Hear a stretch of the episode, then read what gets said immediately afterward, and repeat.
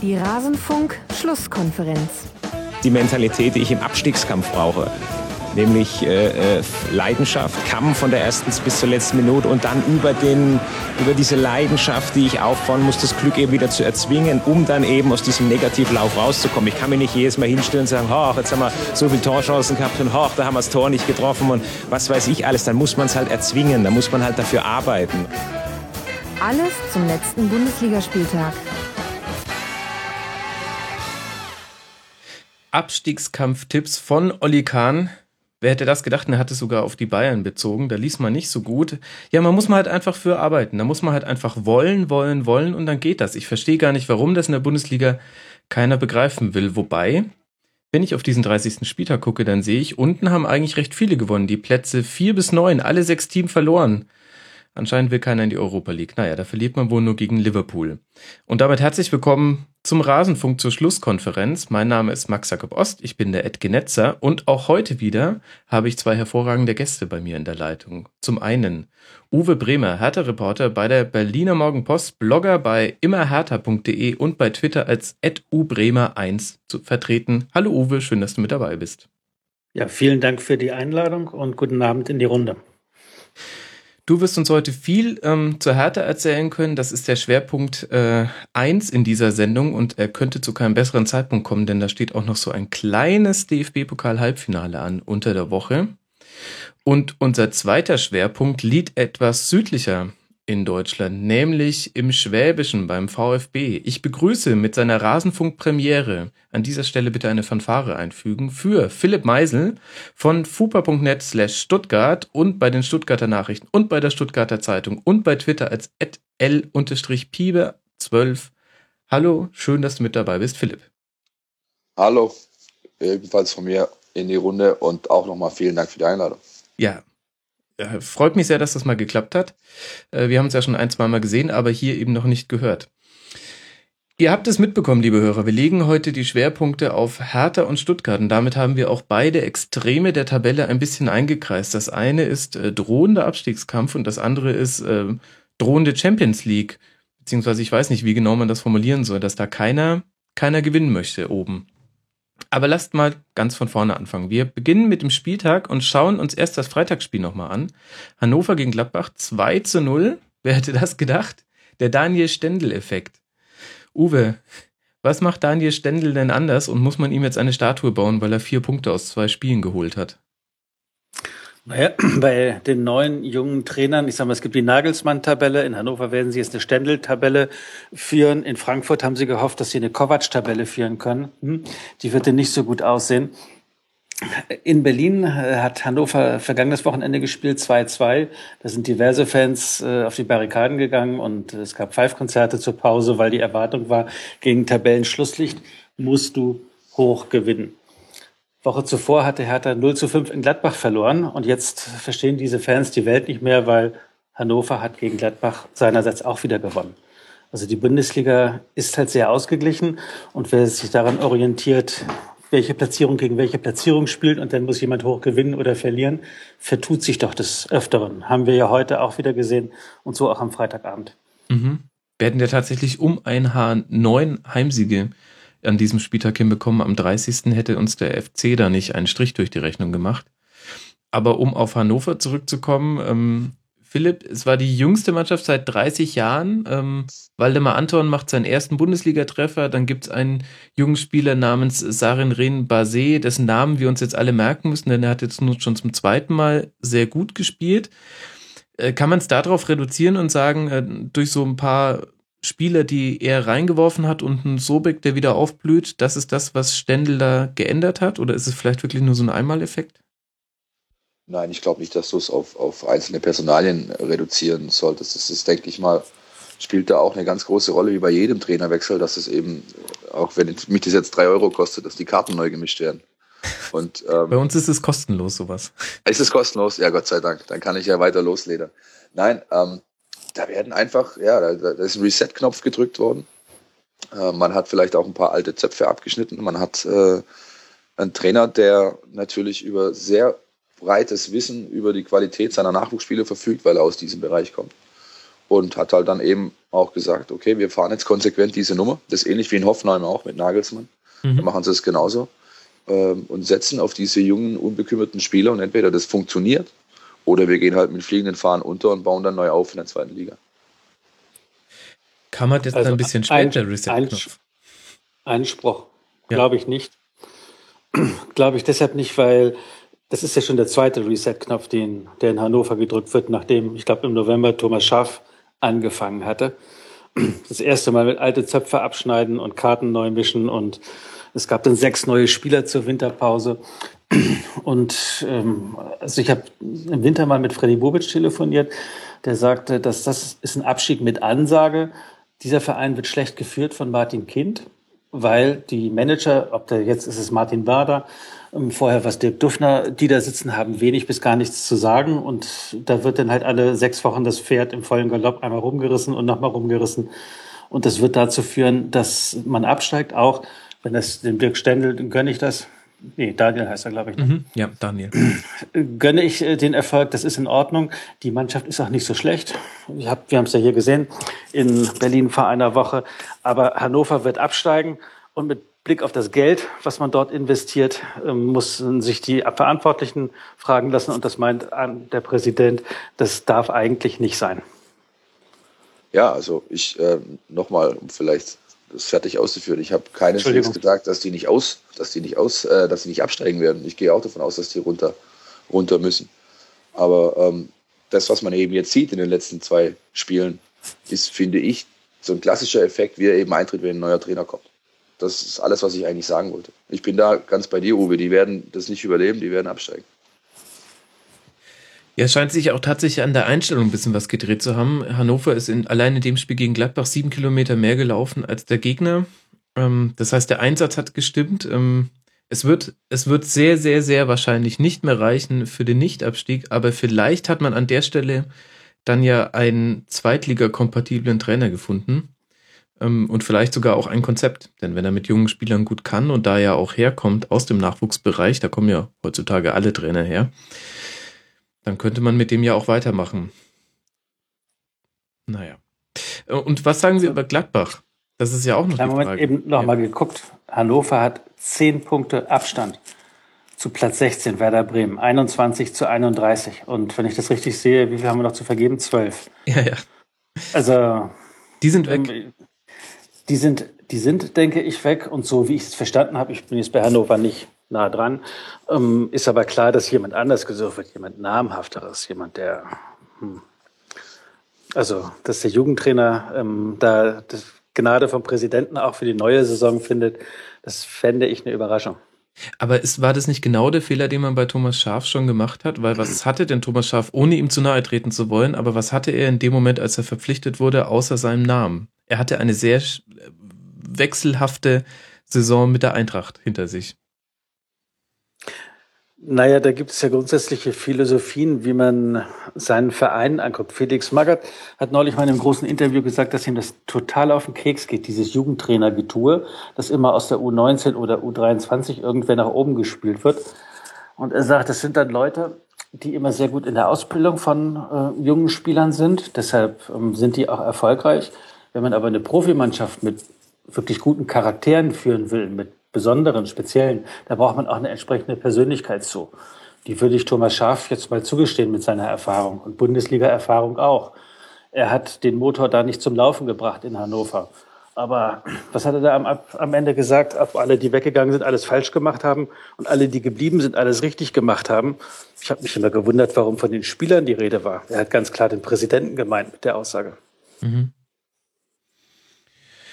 Okay, das heißt, ähm, gut, das ist jetzt keine neue Erkenntnis. Hannover steigt ab und wir müssen mal gespannt sein, was mit Daniel Stende passiert. Interessanterweise ja eine ähnliche Situation wie im letzten Jahr, wo Fronzek auch ja das Ruder noch rumgerissen hat. Da hat es dann zum Nichtabstieg gereicht und trotzdem hatte man den Eindruck, ist er einer auch für die nächste Saison? Und dann hat sich Martin Kind dafür entschieden. Es liegt wie immer in seinen Händen. Und wie man das finden mag, ist, glaube ich, subjektive Einschätzung. Was wollen wir denn äh, was machen wir denn jetzt mit Gladbach? Wie kann denn das sein, dass die sich von einem Hannoveraner Pressing, was zwar ähm, konsequent ausgeführt wird, aber jetzt jetzt auch nicht das, äh, das Pressing-Monster schlechthin war. Ähm, wie kann es sein, dass die sich ähm, da 2-0 besiegen lassen, ohne wirklich eine nennenswerte Chance in der zweiten Halbzeit zu haben? Es geht ja hier um nicht weniger als die Champions League. Also ich weiß ehrlich gesagt nicht so recht, was ich mit Gladbach anfangen soll. Das schon die, die gesamte Saison über nicht. Die haben immer wieder Spiele drin, wo ich so richtige Freak-Spiele eigentlich, wo ich, mhm. ich denke so, wie, wie, wieso? Ja, wieso? Du hast eigentlich alle, alle Voraussetzungen dafür, hier erfolgreich rauszugehen und dann liefern die ein Spiel ab, wo du, du kannst es nicht mal an der Mentalität festmachen oder an einem speziellen Punkt. Ich kann mir es einfach nicht erklären, was diese Mannschaft immer wieder reitet. Ähm, ansonsten hat, ja, wie gesagt, die haben alle Anlagen. Da hast du technisch hochveranlagte Spieler, du hast äh, einen ordentlichen Coach, du hast genügend individuelle Qualität. Also, ja, und manchmal haben die dann einfach solche, solche Ausrüsse nach unten. Ich kann sie mir nicht erklären, absolut nicht. Aber wenn man es sich anguckt, Kollege Schubert hat die U23, glaube ich, trainiert, richtig? Mhm. Ja. Und ja. Max Eberl hat mir den Eindruck gemacht, er hätte gerne jemand anders geholt. Aber irgendwie qua Erfolg war er dazu gezwungen, dem einen richtigen Vertrag zu geben. Genauso wie das mit Viktor Skripnik in Bremen war vor mhm. einem Jahr. Und äh, die erste Welle, wenn du Glück hast, äh, kannst du reiten, so wie im Moment Kollege Julian Nagelsmann in Hoffenheim. Aber ob das auf Strecke gesehen ähm, trägt, das, dafür muss man die Strecke eben angehen. Das war übrigens bei Hertha nicht anders mit Paul Dardai. Mhm. Der, der ist auch aus der U15 äh, gekommen. Und es gibt Beispiele dafür wie Tuchel, wie einige andere, die das hinbekommen haben. Bei Kramny, da sind die Leute auch nicht sicher, ob er das wirklich hinbekommt in Stuttgart, aber da weißt du vielleicht besser Bescheid, Philipp. Manchmal hat das auf mich auch so einen Eindruck so von Münze werfen. Probieren wir es mal. Und billiger ist so eine Lösung immer allemal, als einen etablierten Trainer zu nehmen. Ja, kann, da ist was dran auf jeden Fall. Ja. Also das würde auch für mich ein, ein Stück weit die, die Häufung dieser, dieser Fälle erklären, die es eben in den letzten anderthalb, zwei Jahren gibt, dass man immer öfters den Nachwuchsleuten eine Chance gibt und dann eben, ja, wenn es dann nach, nach äh, fünf, sechs Spielen nicht funktioniert, kann ich immer noch sagen, war nur eine Interimslösung, so nach dem Motto. Erinnern wir uns noch an Joe Zinnbauer? Entschuldigung, wenn ich dir ins Wort falle. Ich war ganz ja, überrascht, dass er in der Schweiz jetzt irgendwo ist. Auch acht Spiele lang sah das super aus beim HSV und dann, mhm.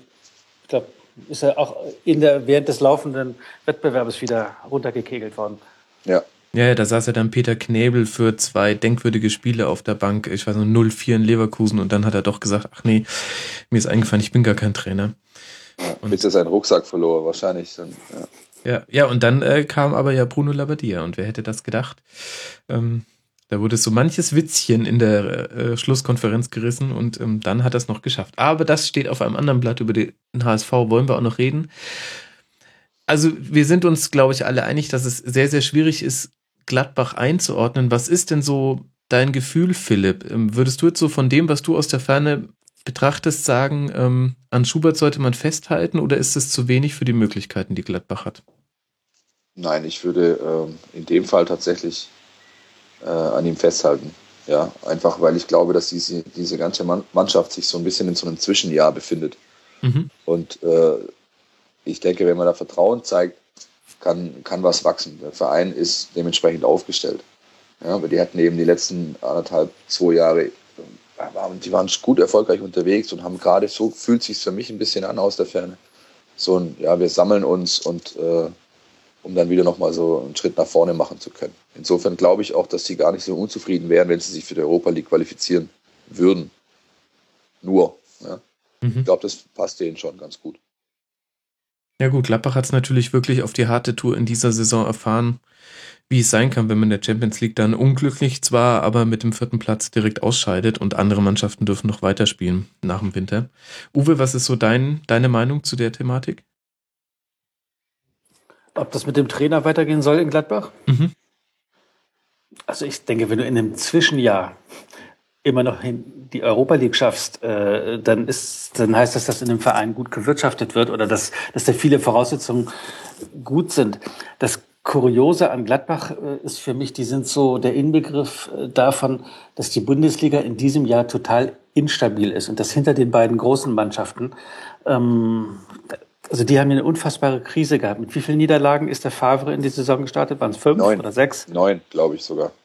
Waren es nicht sogar neun? Ich dachte auch, fünf, fünf wären es gewesen und dann wäre gegangen. Also neun fand ich jetzt viel. Also ich will nur sagen, fünf, die sind mit fünf. einer richtigen Krise losgegangen. Und trotzdem äh, hauen die um die Champions League mit, so mhm. nach zwei Dritteln der Saison wieder. Das ist doch erstaunlich, dass man so viel Boden verloren hat, aber da oben niemand so richtig Boden gut gemacht hat. Und das ist ja bei Schalke und Wolfsburg genauso. Also mhm. auch Leverkusen hat ja diverse Hänger gehabt. Und äh, das ist spektakulär für die Zuschauer, weil sie ja heute ähm, Mainz gegen Köln, aber es ist, äh, mutet mich ein bisschen kurios an, was das Niveau der Bundesliga ist. Dass denn doch am Ende dann nur die Bayern immer die sind, die das dann auch international hinkriegen. Das scheint Gründe zu haben. Wobei, wenn man sich die Punkte vergleicht mit den letzten Spielzeiten, dann haben die jetzigen Champions League-Ränge und Europa League-Ränge nicht wesentlich mehr oder weniger Punkte. Das ist schon so ein Durchschnitt, den wir in den letzten Jahren der Bundesliga hatten. Ich weiß mal nicht, ob man da nicht vielleicht einfach den Saisonverlauf überinterpretiert. Also gefühlt, ohne es nachgeguckt zu haben, ähm, meine ich mal gelesen zu haben, dass die Position von Hertha schon seit Jahren niemand mehr mit so wenig Punkten hatte, dass die so lange auf Rang 3 mhm. gestanden hatten. Mit jeweils dann 45, 48 Punkten. Das hat sich ja so ein bisschen hingeschleppt.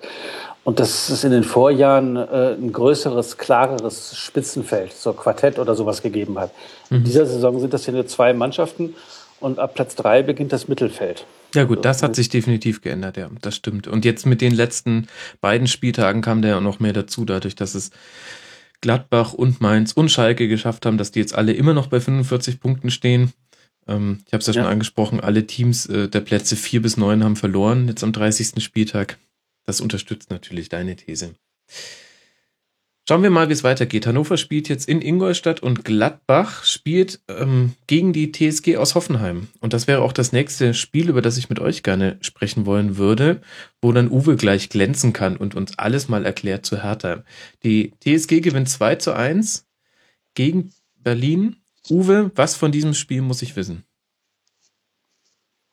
Man könnte wissen, als aktive Spielvorbereitung für das Pokalspiel am Mittwoch gegen Borussia Dortmund, Erste Halbzeit hat Hertha das gut gemacht. Da war relativ wenig Chancen für Hoffenheim.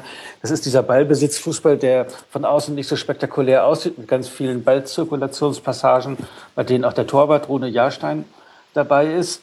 Dann hat Hertha eine Stärke in dieser Saison entdeckt, die sie auch in Hoffenheim gemacht haben. Standardsituation. Niklas Stark hat das 1 zu 0 geköpft. Mhm. Und gleichzeitig hat man dann ähm, nach der Pause, also Vedat Ibisevic war mit seiner Maske, der hat einen Kieferhöhlenbruch, nicht im Vollbesitz seiner Kräfte. Der war nicht so zu sehen. Salomon Kalou hat keinen besonderen Tag gehabt. Und dann passiert nach vorne hin bei Hertha nicht so viel. Auf der Gegenseite hat dann aber auch Hoffenheim durch den Standard 1-1 Ausgleich gemacht. Ob der Abseits war oder nicht, äh, es war schlecht verteidigt. Das muss sich dann die Mannschaft da ankreiden lassen. Und so nach 60 Minuten war der Hertha der Akku ein bisschen raus, was die Fans in Berlin etwas unruhig macht, weil du spielst jetzt im Pokal gut möglich, dass es da über 120 Minuten geht. Und da wäre es schlecht, wenn die Kraft dann nach einer Stunde dahin ist. Mhm. Und hinten raus, ich, das plätscherte so zweite Halbzeit, hat dann trotzdem Hoffenheim ein bisschen mehr nach vorne gespielt und dann aus einer zweiten Standardsituation das 2-1 gemacht, ich weiß nicht, 85. Mhm. womit Herr Nagelsmann in seiner Nagelsmann-Tabelle sich nochmal verbessert hat. Das ist auch okay, dass du, wenn du Glück hast als Hertha, nimmst du bei so einer Leistung mal einen Punkt mit. Aber wenn es okay ist, dann verlierst du auch so wie gestern in Hoffenheim. Mhm. Das mit der, mit, der, mit der Kondition, dass denen die Pumpe ausgeht, ist aber schon bemerkenswert, finde ich. Ja, weil Dadai ist ja zumindest für mich so aus der Ferne wahrgenommen einer, der sehr auf solche Geschichten wie Disziplin, ähm, körperliche ja, Bestform sozusagen, Kondition setzt. Ist das zum ersten Mal zu beobachten gewesen oder war das schon öfter so? Ja, also Hertha hat ein bisschen das, das Problem, man überperformt ja in dieser Saison. Und ja. äh, dass aber die Ansprüche da nicht so sind, wie man mal in die Saison gegangen ist, sondern dann ist die Ansprüche, ja, man ist jetzt Dritter, man muss jetzt in die Champions League kommen. Und das ist dann ein, eine charakterlose, willensschwache Leistung, wenn man dann gegen Hannover 2-2 spielt oder beim drittletzten, was ich weiß gar nicht genau, was die TSG war, 1 zu 2 verliert. So wird das von außen denn zum Teil kommentiert. Äh, du hast das Problem, sie haben auf der Bank nicht so viele Leute, mit denen du sinnvoll rotieren kannst. Ja. Und deshalb spielt der immer gleiche Stamm eigentlich etwas zu lange schon durch. Und dass du dann nach drei Vierteln der Saison ein bisschen, also die wirken alle, die wollen, aber sie wirken mental ein bisschen platt. Und sie kriegen nicht so die Pausen, die du dann brauchst. Ja. Weil halt so ein Alexander Baum-Johann einen Namen hat, aber in dieser Saison wenig auf die Reihe bringt und ein Valentin Stocker, der übrigens auch vom VfB Stuttgart ja umworben war vor anderthalb Jahren, in dieser Saison auch sich eine Auszeit genommen hat, keine Ahnung, wo der gerade ist. Und dann hat man wenig Entlastung. Ja, und wenn den Salomon Kalou eben nur mal, ich sage mal, mit einer Note 4 da über den Platz geht, dann passiert auf einmal nichts mehr nach vorne. Und das ist dann zu wenig, insgesamt zu wenig. Ja, der Stocker, der war hier auch lange Thema, das ist richtig. Ja. Und er hat euch dann mit den, mit den Toren im Schlussspurt äh, letzte Saison, glaube ich, richtig, richtig die Klasse getan. Ja. ja. Ohne die Tore ja. von Stocker wäre Hertha wahrscheinlich abgestiegen, vergangene Saison. Ja. ja. Ja, und ist er verletzt oder, oder wo, wo, wo steckt er gerade? Also er wäre nicht verletzt. Das ist eines der großen Rätsel, was mit dem ist, weil wann immer er eingewechselt wurde, siehst du nichts von ihm. Dann gibt es ja Leute, die grundsätzlich, wenn sie von der Startelf her dabei sind, besser im Spiel sind, als wenn sie reinkommen. Aber als Offensivspieler ist es halt mal so, dass du mal anfängst und mal draußen bist. Und ähm, also der ist irgendwie in dieser Saison findet er überhaupt nicht statt.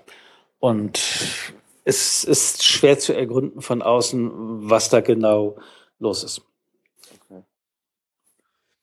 Ja, mhm. der hätte die Qualität, um genau das zu bringen, was, was dann fehlt in den entscheidenden Phasen von dem Spiel. Naja. Mal sehen, vielleicht kommt er ja mal wieder aus der Versenkung. Gut, ja, spielt er ja ein gewisser Ibišević ganz gut, wo sich ja wahrscheinlich äh, Philipp auch fragt, wie das jetzt kommt. Oder? Nö, das frage ich mich überhaupt nicht. Das hatte ich so erwartet, dass das so kommen wird. Weil? Äh, Vedo, hat, Vedo hatte hier am Schluss, der hat mit Dämonen gekämpft. Das war so, der, da hast du wirklich auch, ich habe auch viele Trainingseinheiten von ihm gesehen, äh, wo es ähnlich war, dass er einfach, äh, dass einfach gar nichts zusammenlief mehr, ja, und dann das Umfeld, äh, die, auch wir von der Presse und so weiter, alles hat nur, äh, ja, so, ich will nicht sagen draufgeprügelt, das wäre das falsche Wort, aber man hat halt, man hat halt dann gern so ein Sündenbock-Suchverhalten und das war dann halt oft er. Und du hattest wirklich das Gefühl, dass der komplett sein Mojo verloren hat. Der hatte einfach den, den Zugang für sich zum, zum Fußballspiel insgesamt, hat, ist ihm irgendwie abgegangen. Der, der lief einfach nichts mehr zusammen. Der hätte aus drei Meter kein Scheunentor mehr getroffen hier. Und da tut dann manchmal eben äh, Luftveränderung ganz gut. Noch dazu kommst du in eine Mannschaft, die, der so ein Typ fehlt, wo dann viele Angriffe auf dich zugeschnitten werden, wo du, wo du oft gesucht wirst. Und ich meine, dass der Junge Tore machen kann, äh, hat er ja ja, fast ein Jahrzehnt in der Bundesliga bewiesen. Also ich hatte eigentlich damit gerechnet, dass der dort sehr gut einschlagen wird und das sieht man ja bis jetzt auch. Also ich muss sagen, dass ich überrascht war, dass der so gut ähm, bei Hertha reingekommen ist, weil die Vorgabe äh, von den Stuttgarter Kollegen war, zu alt, mit dem kannst du kein Tempo-Fußball spielen, der gewinnt kein Sprintduell, technisch ist er sowieso nicht so gut. Und da habe ich so gedacht, hm, dann kannst du also den Kalu und den Ibisevic zusammen nicht aufstellen. Ja. Äh, weit gefehlt. Also Kalu hat 14 Saisontore und Ibisevic, ich weiß nicht, 9 oder 10, bin mir jetzt gerade nicht sicher. Und die harmonieren wunderbar, weil die unterschiedlich sind. Also der Ibisevic kommt über seine Körperlichkeit, der spielt nicht die feine Klinge, aber der haut sich halt in die Zweikämpfe rein, dass du fast immer anderthalb bis zwei Gegenspieler auf ihm hast. Und dadurch hat der Kalu halt einen halben Meter mehr Platz, aus dem der brandgefährliche Sachen kreieren kann. Und im Zusammenspiel ist das für Hertha eine absolute Lebensversicherung in dieser Saison, die beiden. Ja. Also wie gesagt, ich, ich, äh, ich nahm an, dass es relativ gut funktionieren kann. Und das, ja, zeigt er bis jetzt. Ja. Und, Und auch krass, also, dass er, wie, wie lang, die, die, der war eigentlich nur zwei, drei Tage draußen, oder? Und spielt jetzt mit der Maske. Das zweite Spiel, glaube ich schon. Oder das erste Spiel gewesen. Das war das erste Spiel jetzt. Der hat Ja. sich gegen äh, Hannover das äh, Ja. Kiefernhöhle gebrochen gehabt. Nee, also das, das zeugt halt, finde ich, auch ein Stück weit von, äh, von dem Charakter. Es ist eine Kante, der sich, der sich gerne reinhaut und der dann einfach aussagt, ich spiele halt auch mit so einem Ding. Ja, das ist schon. Nee, wenn man, er ist halt ein Zielspieler, finde ich. Du musst, ist ein klassischer Spieler für den Strafraum und wenn du ihn dahin bekommst und dann noch gut einsetzt, dann wird der, wird er auch noch in zwei, drei Jahren seine Tore machen. Mhm. Hatte ja auch gleich am Anfang eine große Chance. Aber mich würde eher noch interessieren, Uwe, warum, warum stand denn die Hertha hinten so unsicher? Also mit unsicher meine ich, dass ähm, überdurchschnittlich viele Schüsse zugelassen wurden. Insgesamt hatte Hoffenheim 17 und davon gingen sieben auch aufs Tor. Und bisher hatte ich die Hertha immer als äh, sehr kompakt und ähm, defensiv stark erlebt und gerade das Zentrum war immer eigentlich ähm, sehr, sehr gut wegverteidigt. Also die Gegner mussten immer viel auf dem Flügel. Und gegen Hoffenheim hat es jetzt gar nicht so gut funktioniert. Was sind dafür die Gründe? Ja, also auch wieder eine Frage der Perspektive. Bei Hertha einerseits waren sie total froh, dass sie aus dem Spiel kein Tor bekommen haben in Mhm. Hoffenheim, weil sie vorher gegen Hannover und gegen äh, Gladbach in den beiden Spielen davor sieben Gegentore kassiert haben. Die beiden jetzt waren nach Standardsituation, also das werden wir jetzt mal in einer anderen Rubrik, auch wenn das Ergebnis natürlich äh, aufs Gleiche darauf rauskommt. Mhm. Und ich finde auch, dass Hertha die Kompaktheit ein bisschen abhanden gekommen äh, ist. Und das hängt meiner Meinung nach damit zusammen, dass äh, Darida und Schellbrett, die ja die Monsterläufer sind, also jeder von denen läuft mehr als zwölf Kilometer in jedem Spiel, dass die einen Hauch überspielt sind. Und du hast aber nicht so richtige Wechselmöglichkeiten, weil ein Tolga Cigerci, der da zwei, dreimal gespielt hat, der macht das einmal gut und die nächsten beiden Male kostet er dich das Spiel. Und dann sagst du beim vierten Spielertrainer, den lassen wir gleich in Berlin, den nehme ich gar nicht mit. Äh, und so, das ist dann halt ein Qualitätslücken, die andere Mannschaften dann besser ausgleichen können. Und äh, für, das, für den Mittwoch, für das Pokalhalbfinale ist natürlich eigentlich Kompaktheit total wichtig, dass Hertha gerade die Mitte dicht bekommt. Aber ob das äh, hinhaut, da müssen dann viele Beteiligte bei Hertha einen wirklich guten Tag erwischen. Mhm. Ja, dann lass mal darauf äh, vorausblicken. Ähm, man hat den Eindruck, ähm, den du ja jetzt auch schon bestätigt hast, so ein bisschen überspielt und es fehlen so die Alternativen, auch wenn man jetzt zum Beispiel einen Julian Schieber reinwerfen kann, aber ich glaube, die Position war jetzt auch in so einem Spiel wie jetzt gegen Hoffenheim gar nicht das Problem und auch in einem Spiel gegen Hannover war, war das nicht das Problem, sondern eher in, hinten drin. Was, was wird denn jetzt dem BVB erwarten und welche Chancen rechnest du härter aus? Also hoher Favorit ist natürlich äh, Borussia Dortmund. Worauf äh, Hertha setzt, das Olympiastadion, die Kapazität ist aufgestockt worden, weil drei Tage später ist Heimspiel gegen Bayern München und es wird im Marathontor eine Zusatztribüne aufgebaut, so dass du 76.000 plus 200 Leute oder so Kapazität hast. Das war in Handumdrehen ausverkauft. Hertha hat es so gemacht, es gibt in Berlin ja sehr viele Dortmund-Fans, Mhm. dass sie den Vorverkauf nur und ausschließlich für Dauerkarteninhaber und für Hertha-Mitglieder gemacht haben. Und den haben sie nochmal verlängert um eine Woche in der Hoffnung, dass wirklich möglichst viele Karten an Hertha-Fans gehen. Mhm. Jeder durfte vier Karten kaufen. Ob er denn zwei, drei oder vier äh, an irgendwelche Kumpels aus, Hoffen, äh, aus, aus Dortmund verkauft hat, das äh, kannst du nicht so ähm, kontrollieren. Aber sie wollen eine wirkliche Heimatmosphäre hinkriegen. Weil im Olympiastadion, um wirkliche Heimatmosphäre zu haben, brauchst du halt, ich sag mal, 60.000 plus x Zuschauern. Das haben sie mit den 76. Das ist ein Pfand, auf das sie setzen. Und dann so dieses Mentalität schlägt Qualität Ding. Aber äh, das weiß natürlich Dortmund auch und mit dem Tuchel. Die bringen jetzt auch ihr Päckchen mit, was äh, Liverpool angeht. Also die möchten, dass das Spiel gut läuft. Ich glaube, je länger Hertha das offen halten kann, dann spielt das Hertha in die Karten. Aber bei der Qualität, die Dortmund im Angriff hat, mit den Aubameyangs und Reusens und Gündogans und wer da alles unterwegs ist, äh, das ist natürlich, äh, das wissen wir ja, dass es schwer ist. Gleichwohl, ich habe ein Interview gehabt mit Paul Dardai, das war Anfang Februar. Bevor die Rückrunde gestartet ist und bevor das Viertelfinale gespielt wurde. Hertha hatte damals Heidenheim und Dortmund hat gegen, ich weiß gar nicht gegen wen gespielt. Und da sagt mir der Paul Dardai, ähm, wir haben das erste Spiel gegen Dortmund in der Bundesliga zu Hause, das spiele ich aber nur mit meiner B-Taktik. Da sage ich, wie B-Taktik? Ja, die A-Taktik hebe ich mir fürs Halbfinale auf. Da sage ich, ihr habt ja das Viertelfinale noch gar nicht gespielt. Ja, das gewinnen wir gegen Heidenheim. Und dann werden wir gegen Dortmund gelost und dann spiele ich mit der A-Taktik. Aber die zeige ich jetzt noch nicht am Samstag. Das fand ich mutig. Und genauso ist es gekommen. Also Hertha hat gegen Heidenheim gewonnen äh, und äh, Pokalfee hat dann exakt diese Formul, also dieses Ding äh, ausgelost. Ich glaube, Hertha wird es sehr defensiv angehen und sie hoffen, die Unterstützung des Publikums zu haben. Mhm. So, und dann wollen wir mal hoffen, dass es lange hält. Und du brauchst einen Plan B. Was ist, wenn Dortmund in Führung geht? Mhm. Da bin, also ich bin sehr gespannt drauf, was das wird. Der ist auf jeden Fall ein geiles Halbfinale. Würde, ich persönlich wäre äh, nicht unerfreut, wenn es über 120 Minuten geht, dann sind die vielleicht ein bisschen platter, wenn sie am Samstag hier aufschlagen. So. Ja, also 120 Minuten zu erreichen wäre ja schon mal Pfund für Hertha, weil dann heißt es, dass es nach 90 Minuten unentschieden steht. Ähm, also Hertha hat schon lange kein Spiel mehr gehabt, wo man alleine bundesweit übertragen wurde. Und sie haben schon ganz lange kein Pokaldramaspiel mehr hinbekommen, was hier für Sympathienbildung immer auch wichtig ist. Um, ähm, so ein bisschen ist die Erwartung, ob Hertha diese Chance äh, am Mittwoch gegen Dortmund nutzen kann, wiewohl die Rollenverteilung allen Beteiligten klar ist. Mhm.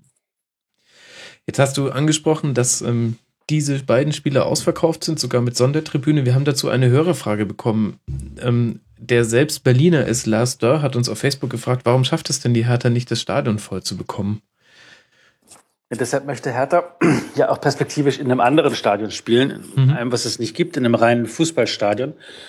Also die Erfahrung ist, dass Hertha über die letzten 20 Jahre immer einen Schnitt zwischen 45 und 50.000 Zuschauer hatte. Das waren mal 52.000, als man 97, 98 aufgestiegen war. Aber egal, ob es gut läuft oder schlecht läuft, ob sie erste Liga spielen oder zweite, das ist die Range, in der sie sich bewegen.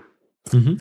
Und dieser Schnitt kommt zustande, weil du dann die beiden Spiele gegen Dortmund und Bayern dabei hast, wo du den 74.000 ausverkauft hast. Das heißt, du hast viele Spiele, die du unterhalb dieses Schnittes hast. Und äh, diese Spiele, wenn Hertha dann 35.000 Zuschauer hat. Sie hatten neulich gegen Ingolstadt, äh, glaube ich, 40.000 und gegen Schalke, was Tabellendritter gegen Tabellenvierter war, 50.000 nur. Das heißt, es waren 25.000 Plätze leer.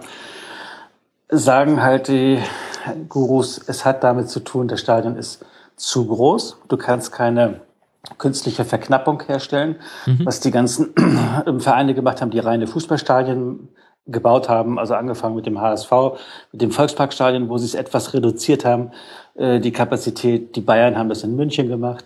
Und wenn du sie etwas verknappst, bis zu der 55.000er Arena, ähm, dann zeigt die Erfahrung, meistens hast du dann durchgehend ausverkauft, weil die Leute Dauerkarten kaufen, um auch wirklich dabei zu sein.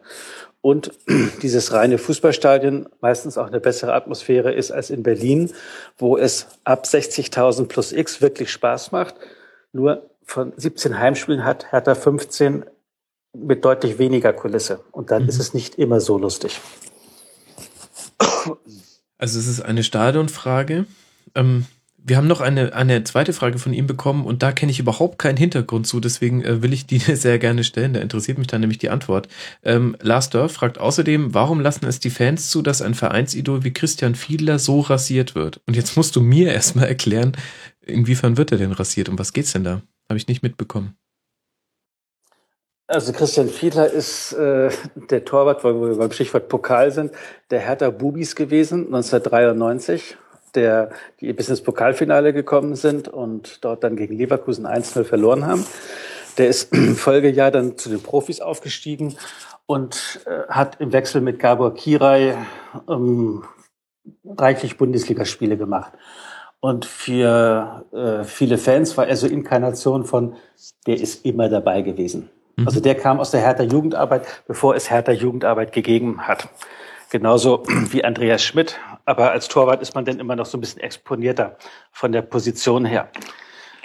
Äh, Christian Fiedler ist im Anschluss an seine Karriere Torwarttrainer geworden und hat dann weiß ich jetzt nicht, zwei Jahre, drei Jahre die Torwarte trainiert. Das, da war dann auch die Zeit dabei, als Hertha abgestiegen ist.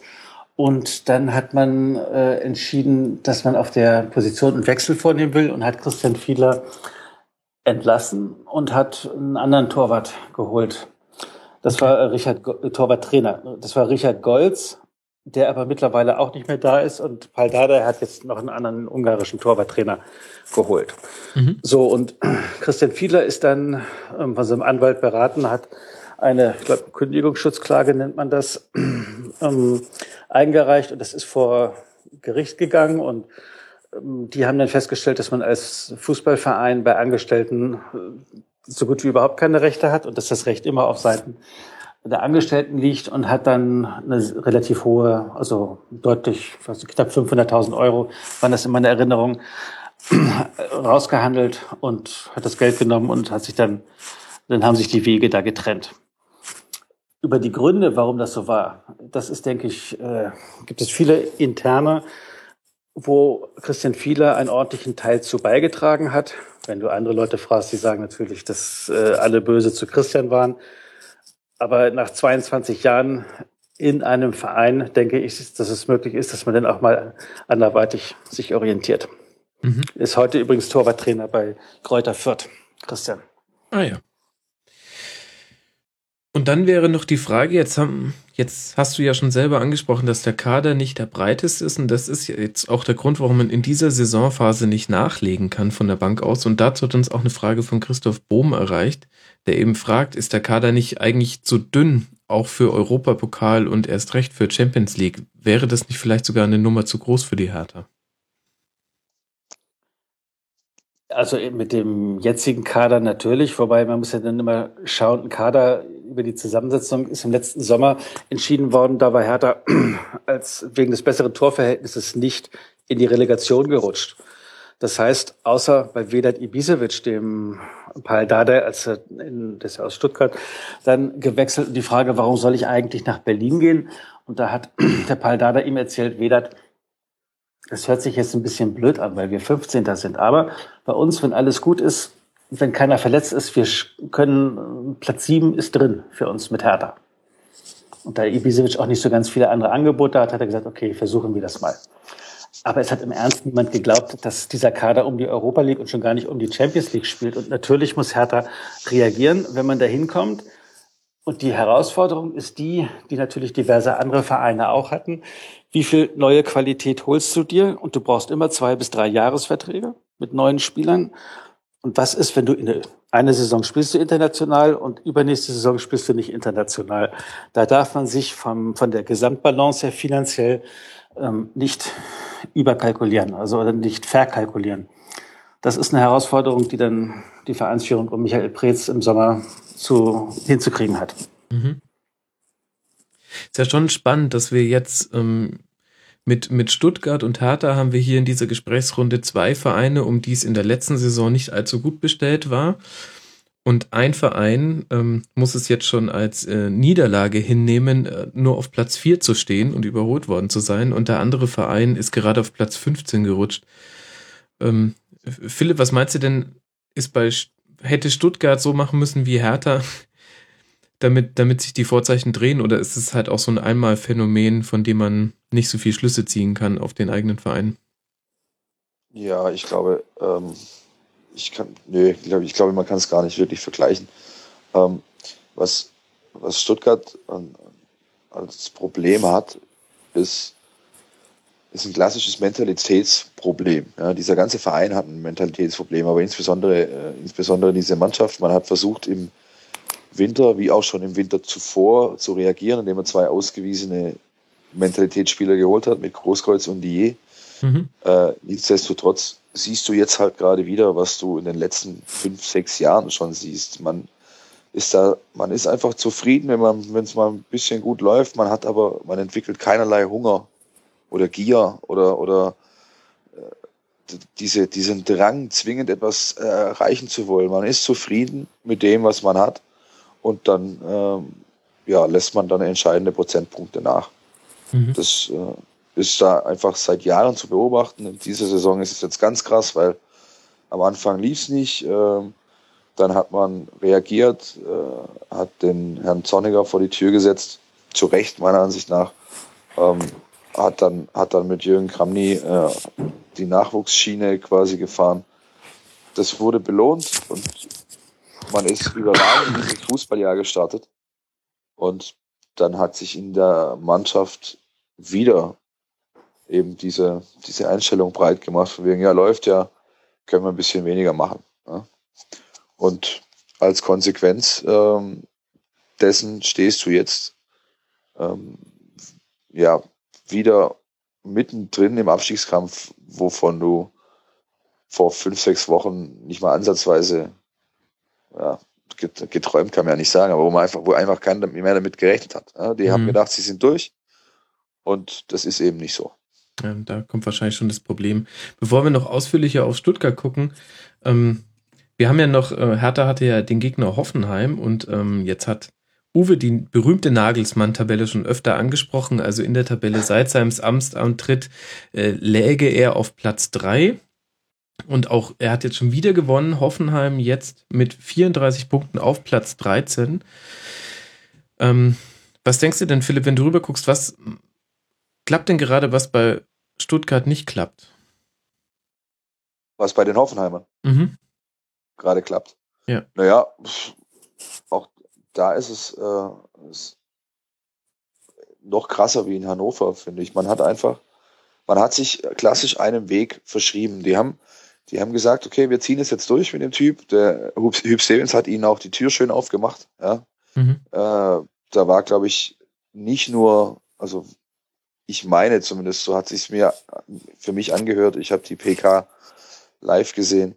Ähm, da war nicht nur gesundheitlich ähm, gesundheitliche Gründe waren da der Ausschlag, sondern man hat, glaube ich, schon auch ähm, ein bisschen darauf gedrängt, dass man vielleicht doch früher diese Lösung anstrebt, äh, als erst zum Saisonende. Und der Herr Stevens hat dann Gentleman-like, wie das seine Art ist, da mitgespielt. Ja.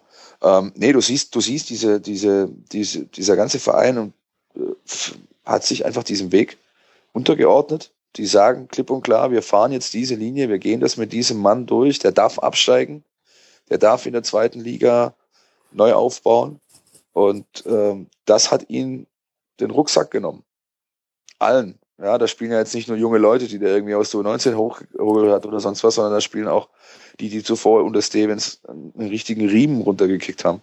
Mhm. Und dieser, dieser Rucksack, äh, Belastung ist weg. Und Jetzt spielen die einfach frisch, fromm, fröhlich, frei mit sehr ähm, ja, interessanten Ansätzen. Wenn ich zum Beispiel Volland sehe, äh, der da als quasi verkappter Linksverteidiger plötzlich kommt und solche Sachen. Ähm, da ist halt schon auch jemand dahinter, der Herr Nagelsmann, der für den ist Taktik äh, keine Fremdwort, kein Fremdwort. Irgendwie der kann, der kann, da hat man ganz gute Sachen auf Tasche. Und er macht auch nicht so wie es der Herr Zorniger zum Beispiel getan hat, sowas alternativlos. Ja, ich fahre jetzt diese eine Nummer und das muss funktionieren, es gibt keinen anderen Weg. Sondern er ist durchaus in der Lage zu variieren mhm. und weiß die Leute, die er im Kader hat, sehr gut einzusetzen. Und mhm. das funktioniert eben gerade. Kann man so sagen. Ich finde auch Uth derzeit wahnsinnig stark. Also jetzt auch im Spiel gegen die Hertha nicht mehr zu vergleichen mit dem Spieler, den man noch vor einem halben Jahr gesehen hat. Ja, hätte ich, äh, bei ihm hätte ich gedacht, dass es früher funktioniert, weil ich, ich schaue relativ viel äh, holländischen Fußball. Mhm. Irgendwie, keine Ahnung, ist so ein kleiner Spleen von mir. Ich, ich gucke da irgendwie viel im Internet, äh, Zusammenfassung und so weiter. Und der hat in Herrenwehen äh, richtig, richtig, richtig stark gespielt. Auch wenn das natürlich äh, holländische Liga ist. Man kann es nicht so ganz vergleichen. Diese Leute brauchen Anlaufzeit, wenn sie dann hierher kommen. Aber ich, da hätte ich eigentlich gedacht, dass es schon früher funktioniert. Und das zeigt er jetzt gerade, was er eigentlich zu leisten imstande ist. Mhm. Also das ist, glaube ich, ein Argument, was äh, für die ganzen U23-Trainer, also diese Jungschen spricht, was der Nagelsmann ja auch zu beherrschen scheint. Das sagt auch Paul Dardai. Er sagt, wenn ich mit den Spielern so rede und umgehe, wie mit mir umgegangen worden ist, als ich junger Spieler war, würde keiner für mich auch nur auf den Platz gehen. Du musst heute anders reden mit den Leuten, weshalb ich auch verstehe, dass ein Hüb Stevens Probleme hat, also dauerhaft irgendwo was hinzubekommen, beziehungsweise ein Thomas Schaf auf einmal auch dasteht wie, hm, warum will mich eigentlich niemand mehr? Und die Frage ist aber natürlich, ob die Kontinuität reinbekommen. Die Schuberts, die Nagelmanns, die Dardais. Ähm, dafür brauchst Vereine, die ihnen das Vertrauen geben. In Hoffenheim ist das groß auf die Fahnen geschrieben worden, bei Hertha auch. Und dann schauen wir mal, wie das mhm. weitergehen wird. Apropos, schauen wir mal, wie das weitergehen wird. Die Hertha jetzt gegen Dortmund und Bayern, hast es schon angesprochen, dann noch gegen Leverkusen auswärts, zu Hause gegen Darmstadt und auswärts in Mainz. Das heißt, wir haben die Bayern plus noch zwei direkte Konkurrenten im Rennen um die internationalen Plätze. Ja, einfach kann ja jeder. ja. Siehst du jo. denn auch die Gefahr, dass die Hertha da noch äh, komplett rausrutscht? Es sind zwar vier Punkte Vorsprung auf diese Dreierphalanx aus äh, Gladbach, Mainz und Schalke, ähm, aber könnte natürlich schon noch ein Stückchen nach unten gehen. Und was glaubst du, ist so eigentlich das, das Ziel und was auch dem Verein gut tun würde? Europa League? Naja, also das Worst-Case-Szenario ist ja im Prinzip nicht mehr drin. Das Worst-Case-Szenario ist Rang 8, hat im Moment Wolfsburg mit 39 Punkten, Hertha hat 49. Mhm, stimmt. Platz 7 wird dann zur Europa League reichen, wenn Bayern München sein Halbfinale gegen Werder Bremen gewinnt. Jetzt am Dienstag. Mhm. Davon gehe ich mal aus.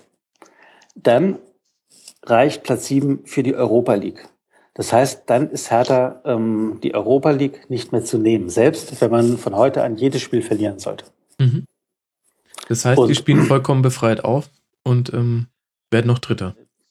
Ja, es ist ja umgekehrt. Ähm, wir haben mit Per Schellbrett äh, unter der Woche ein Interview geführt und er sagte, er war ja vorher in Hamburg. Das war beim HSV nie so, dass der Pokal so eine große Nummer war wie hier in Berlin. Aber hier in Berlin wird jeder, dauernd wirst du darauf angesprochen, weil es natürlich ein Stachel im Fleische des Vereines ist, dass du seit 1985 dieses tolle Pokalfinale hast im dann mit 75.000 Zuschauern auch tollen Olympiastadion, an dem Hertha noch nicht ein einziges Mal teilgenommen hat. Die Profis. Mhm. Christian Fiedler ausgeschlossen. Und wenn du in Berlin ins Pokalfinale kommst, dann schreibst du Geschichte und das wollen die. Deshalb sind die da alle extrem fokussiert und auch angespannt und möchten das gerne hinkriegen. Also so frisch, fröhlich, frei spielt da gerade niemand auf. Von jetzt aus tue ich mich gerade schwer, hochzurechnen, wie denn am Donnerstag die Stimmung ist, wenn du zwei Tage später gegen Bayern spielst, weil, also jetzt ist erstmal Mittwoch, der, das große Ding, der mhm. große Berg. Und dann gucken wir mal, wie das da hinten weitergeht, ob du dann Mut irgendwie geschafft hast oder ob du in völliger, da ist dann alles möglich, aber schauen wir mal. Mhm. Definitiv auf jeden Fall Europa League. Und wer hätte das gedacht? Ich sicherlich nicht, wie alle Rasenfunkhörer wissen. Es ist wirklich nicht so leicht, wenn jede Prognose von einem im Internet für immer abrufbar ist. Nun ja. Ihr kennt das ja auch als äh, Journalisten. Ähm, lass mal zum nächsten Spiel kommen. Und da würde ich gerne mal auf Leverkusen gucken. Die sind so ein bisschen der Gewinner des Spieltags. Ähm, als einziges Team unter den ersten haben sie es äh, geschafft zu gewinnen und damit schließe ich jetzt mal Bayern und Dortmund aus und hüpfen damit auf den dritten Tabellenplatz. Und gewonnen haben sie gegen eine Mannschaft, die unbedingt hätte gewinnen müssen, gegen Eintracht Frankfurt, die auf dem 17. Tabellenplatz deswegen noch stehen. Philipp, wie, wie kann man das Spiel einordnen? Ich fand auch hier, dass die Eintracht nicht so schwach war, wie das Ergebnis 3 zu 0 sagt, aber letztlich haben sie halt auch einfach ihre Chancen nicht gemacht. Ja, das, das mag so sein, aber ich glaube, da hat schon vor dem Spiel haben, hat nicht mehr viele Leute in Frankfurt haben noch äh, viel drauf gegeben, dass die Eintracht äh, drin bleibt. Die sind für mich gefühlt abgestiegen am Samstag. Mhm. Ähm, da wird's mich echt nicht, also und andersrum, ich würde mich sehr wundern, wenn da nochmal eine Reaktion kommt. Ja, auch die, das Verhalten der Führungsetage, wenn ich mir Hübner und äh, Bruchhagen und Kovac nachher, wenn ich mir die O-Töne da anschaue, wie die vor die Kameras getreten sind, die sind, äh, die sind tot. Also da passiert einfach nichts mehr. Und man zudem, hat. Zudem haben die ein sehr schweres Programm, ne? Du spielst ja. nur gegen direkte Beteiligte. Sie spielen jetzt, ich gucke es gerade in Mainz, gegen Darmstadt, gegen Borussia Dortmund und gegen Werder Bremen. Da wird keiner auch nur einen Meter freiwillig preisgeben. Richtig, richtig. Ja. Ist ähnlich wie beim VfB auch. Der hat auch so ein, ja, nicht gerade einfaches Restprogramm. Mhm. Aber, also wie gesagt, ich, äh, nach, mit Alex Meyer ist die Lebensversicherung weg und, und Nico Kovac macht für mich nicht den Eindruck, dass er auch nur ansatzweise einen Plan hat, wie er hier irgendwas noch rumreißen möchte. Insofern, ja, das denke ich war es für die Eintracht und Leverkusen ist halt, ich weiß nicht, die hatten vor vier Wochen, hatten die so ihr, zumindest gefühlt von außen betrachtet, so ihr, ihr, ihr Tief. Da lief Mhm. nicht viel. Man hat, Ja. man hat auch international nicht so performt, wie man es wohl gerne hätte. Und dann haben die sich so heimlich still und leise äh, da rausgearbeitet und haben nicht nur jetzt am Samstag, äh, sondern auch schon die letzten zwei, drei Wochen, finde ich, sehr respektabel und sehr guten Fußball gespielt Mhm. und werden jetzt dafür belohnt, dass sie eben gerade in, im, im ja in der Jagd um die direkte Champions League Qualifikation die, die, äh, ja, die beste Ausgangsposition haben, wenn man die oberen beiden weglässt. Mhm. Aber auch erstaunlich dafür, dass äh, die Kollegen, die vor Ort waren, mit Herrn Schmidt eigentlich schon fertig waren. Also es hat sich Ja, nicht mal mehr genau. gelohnt, die Nachrufe zu schreiben, weil äh, eigentlich es nur noch um die Frage ging, wer jetzt äh, denn das völlig verfahrene Schiff dann wieder übernehmen würde. Richtig, richtig. Den Eindruck hatte ich auch, ja. ja. Also keine Ahnung. Ich weiß nicht, ob, ob, ob die sich selber sogar erklären können, wie das jetzt so kam. Auf jeden Fall ja, sind sie absolut der Gewinner des, des Spieltags da oben und der Herr Schmidt kann äh, die nächste Saisonvorbereitung schon mal planen, denke ich. Mhm.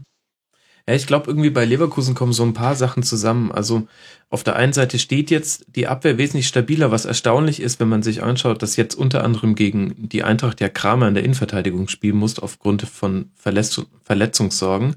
Aber es war Ja. jetzt das sechste Pflichtspiel ohne Gegentreffer, was auch mit äh, einem hervorragenden Bernd Leno zusammenhängt. Der hat, ich glaube, allein gegen Köln hatte den Torschussrekord in dieser Saison, seinen persönlichen aufgestellt, also an gehaltenen Torschüssen. Das war ja auch ein 0 Ja. zu 0 Spiel.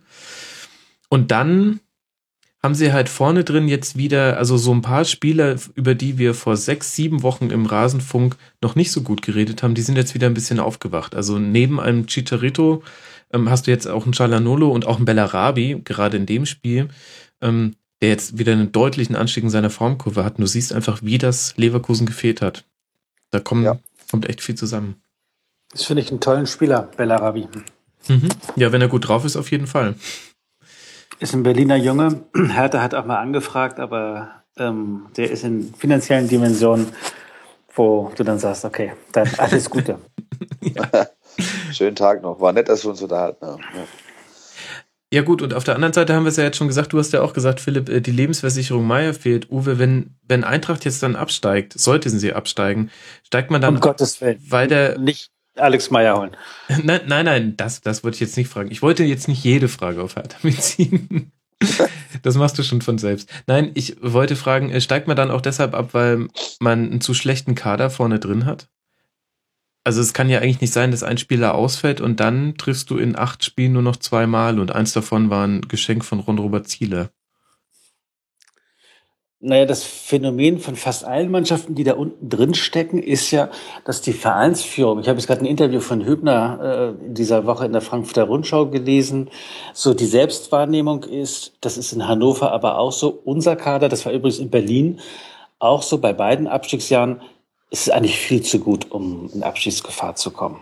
Mhm. Und dass man sich einredet, dass man äh, aufgrund der Qualität und wie teuer das Ganze ist, in Stuttgart ist das auch nicht anders, vom HSV auch gar nicht zu reden, die mit noch viel teureren Mannschaften ständig in Abschiedsgefahr geraten, dass die Selbstwahrnehmung der Verantwortlichen mit dem, mit den Eigendynamiken, die sich so entwickeln können, ein wichtiger Spieler fällt ja aus, ein anderer wichtiger Spieler hat keine Form und äh, dann hast du die eine oder andere Schiedsrichterentscheidung gegen dich. Das ähm, ist un unheimlich schwer zu sein scheint, diese Dynamiken zu drehen. Frankfurt kriegt es nicht gedreht. Und ich finde den Kader aus der Ferne betrachtet, aber ich kann mir nicht so gut aus, ein bisschen unausgegoren zusammengesetzt. Aber ähm, ich bin jetzt kein ähm, Fachmann, was Eintracht Frankfurt angeht. Mhm. Wobei man, um der Ja, Wahrheit die, die Ehre zu gereichen, ja auch sagen muss, ähm, bis zur Einwechslung von Kampel, der ja dann auch das 1 zu 0 macht, war Leverkusen aber jetzt auch gar nicht gut in dem Spiel. Also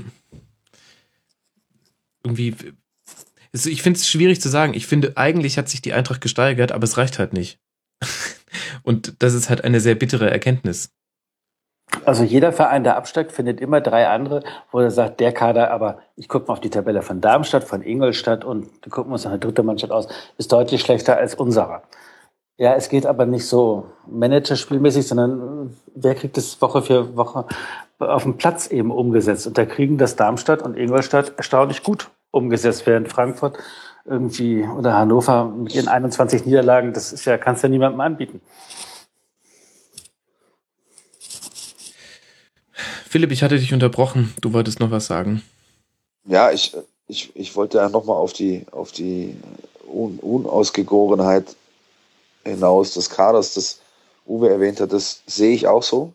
Und sie haben vor allem halt auch das Problem, dass sie eigentlich mit äh, Castaños und dem Seferovic ähm, jemand hätten, der zumindest die Rolle Meyers ausfüllen kann. Das heißt, vorne Leute binden, einfach die vorderste Front bilden, aber die treffen halt einfach nichts. Ja? Und ich weiß nicht, warum äh, man zum Beispiel mit dem Seferovic, ich, der hat hatte immer wieder gute Ansätze gezeigt, aber der läuft seit, seit Rückrunde, läuft der einfach komplett neben sich.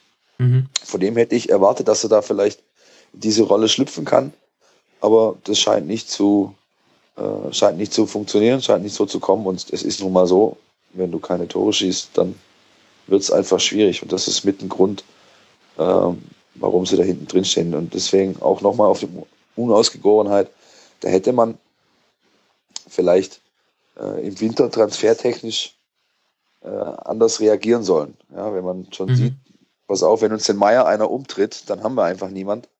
Dann muss ich da vielleicht ein bisschen noch was tun. Und das haben sie eben auch nicht gemacht.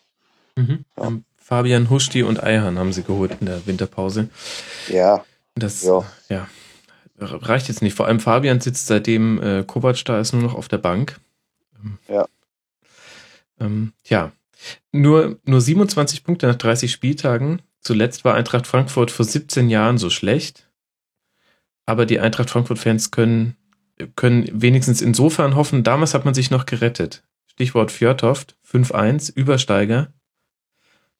Vielleicht kann man ja, ja den einfach nochmal verpflichten. Dann, dann kam der berühmte Titanic-Spruch danach, richtig?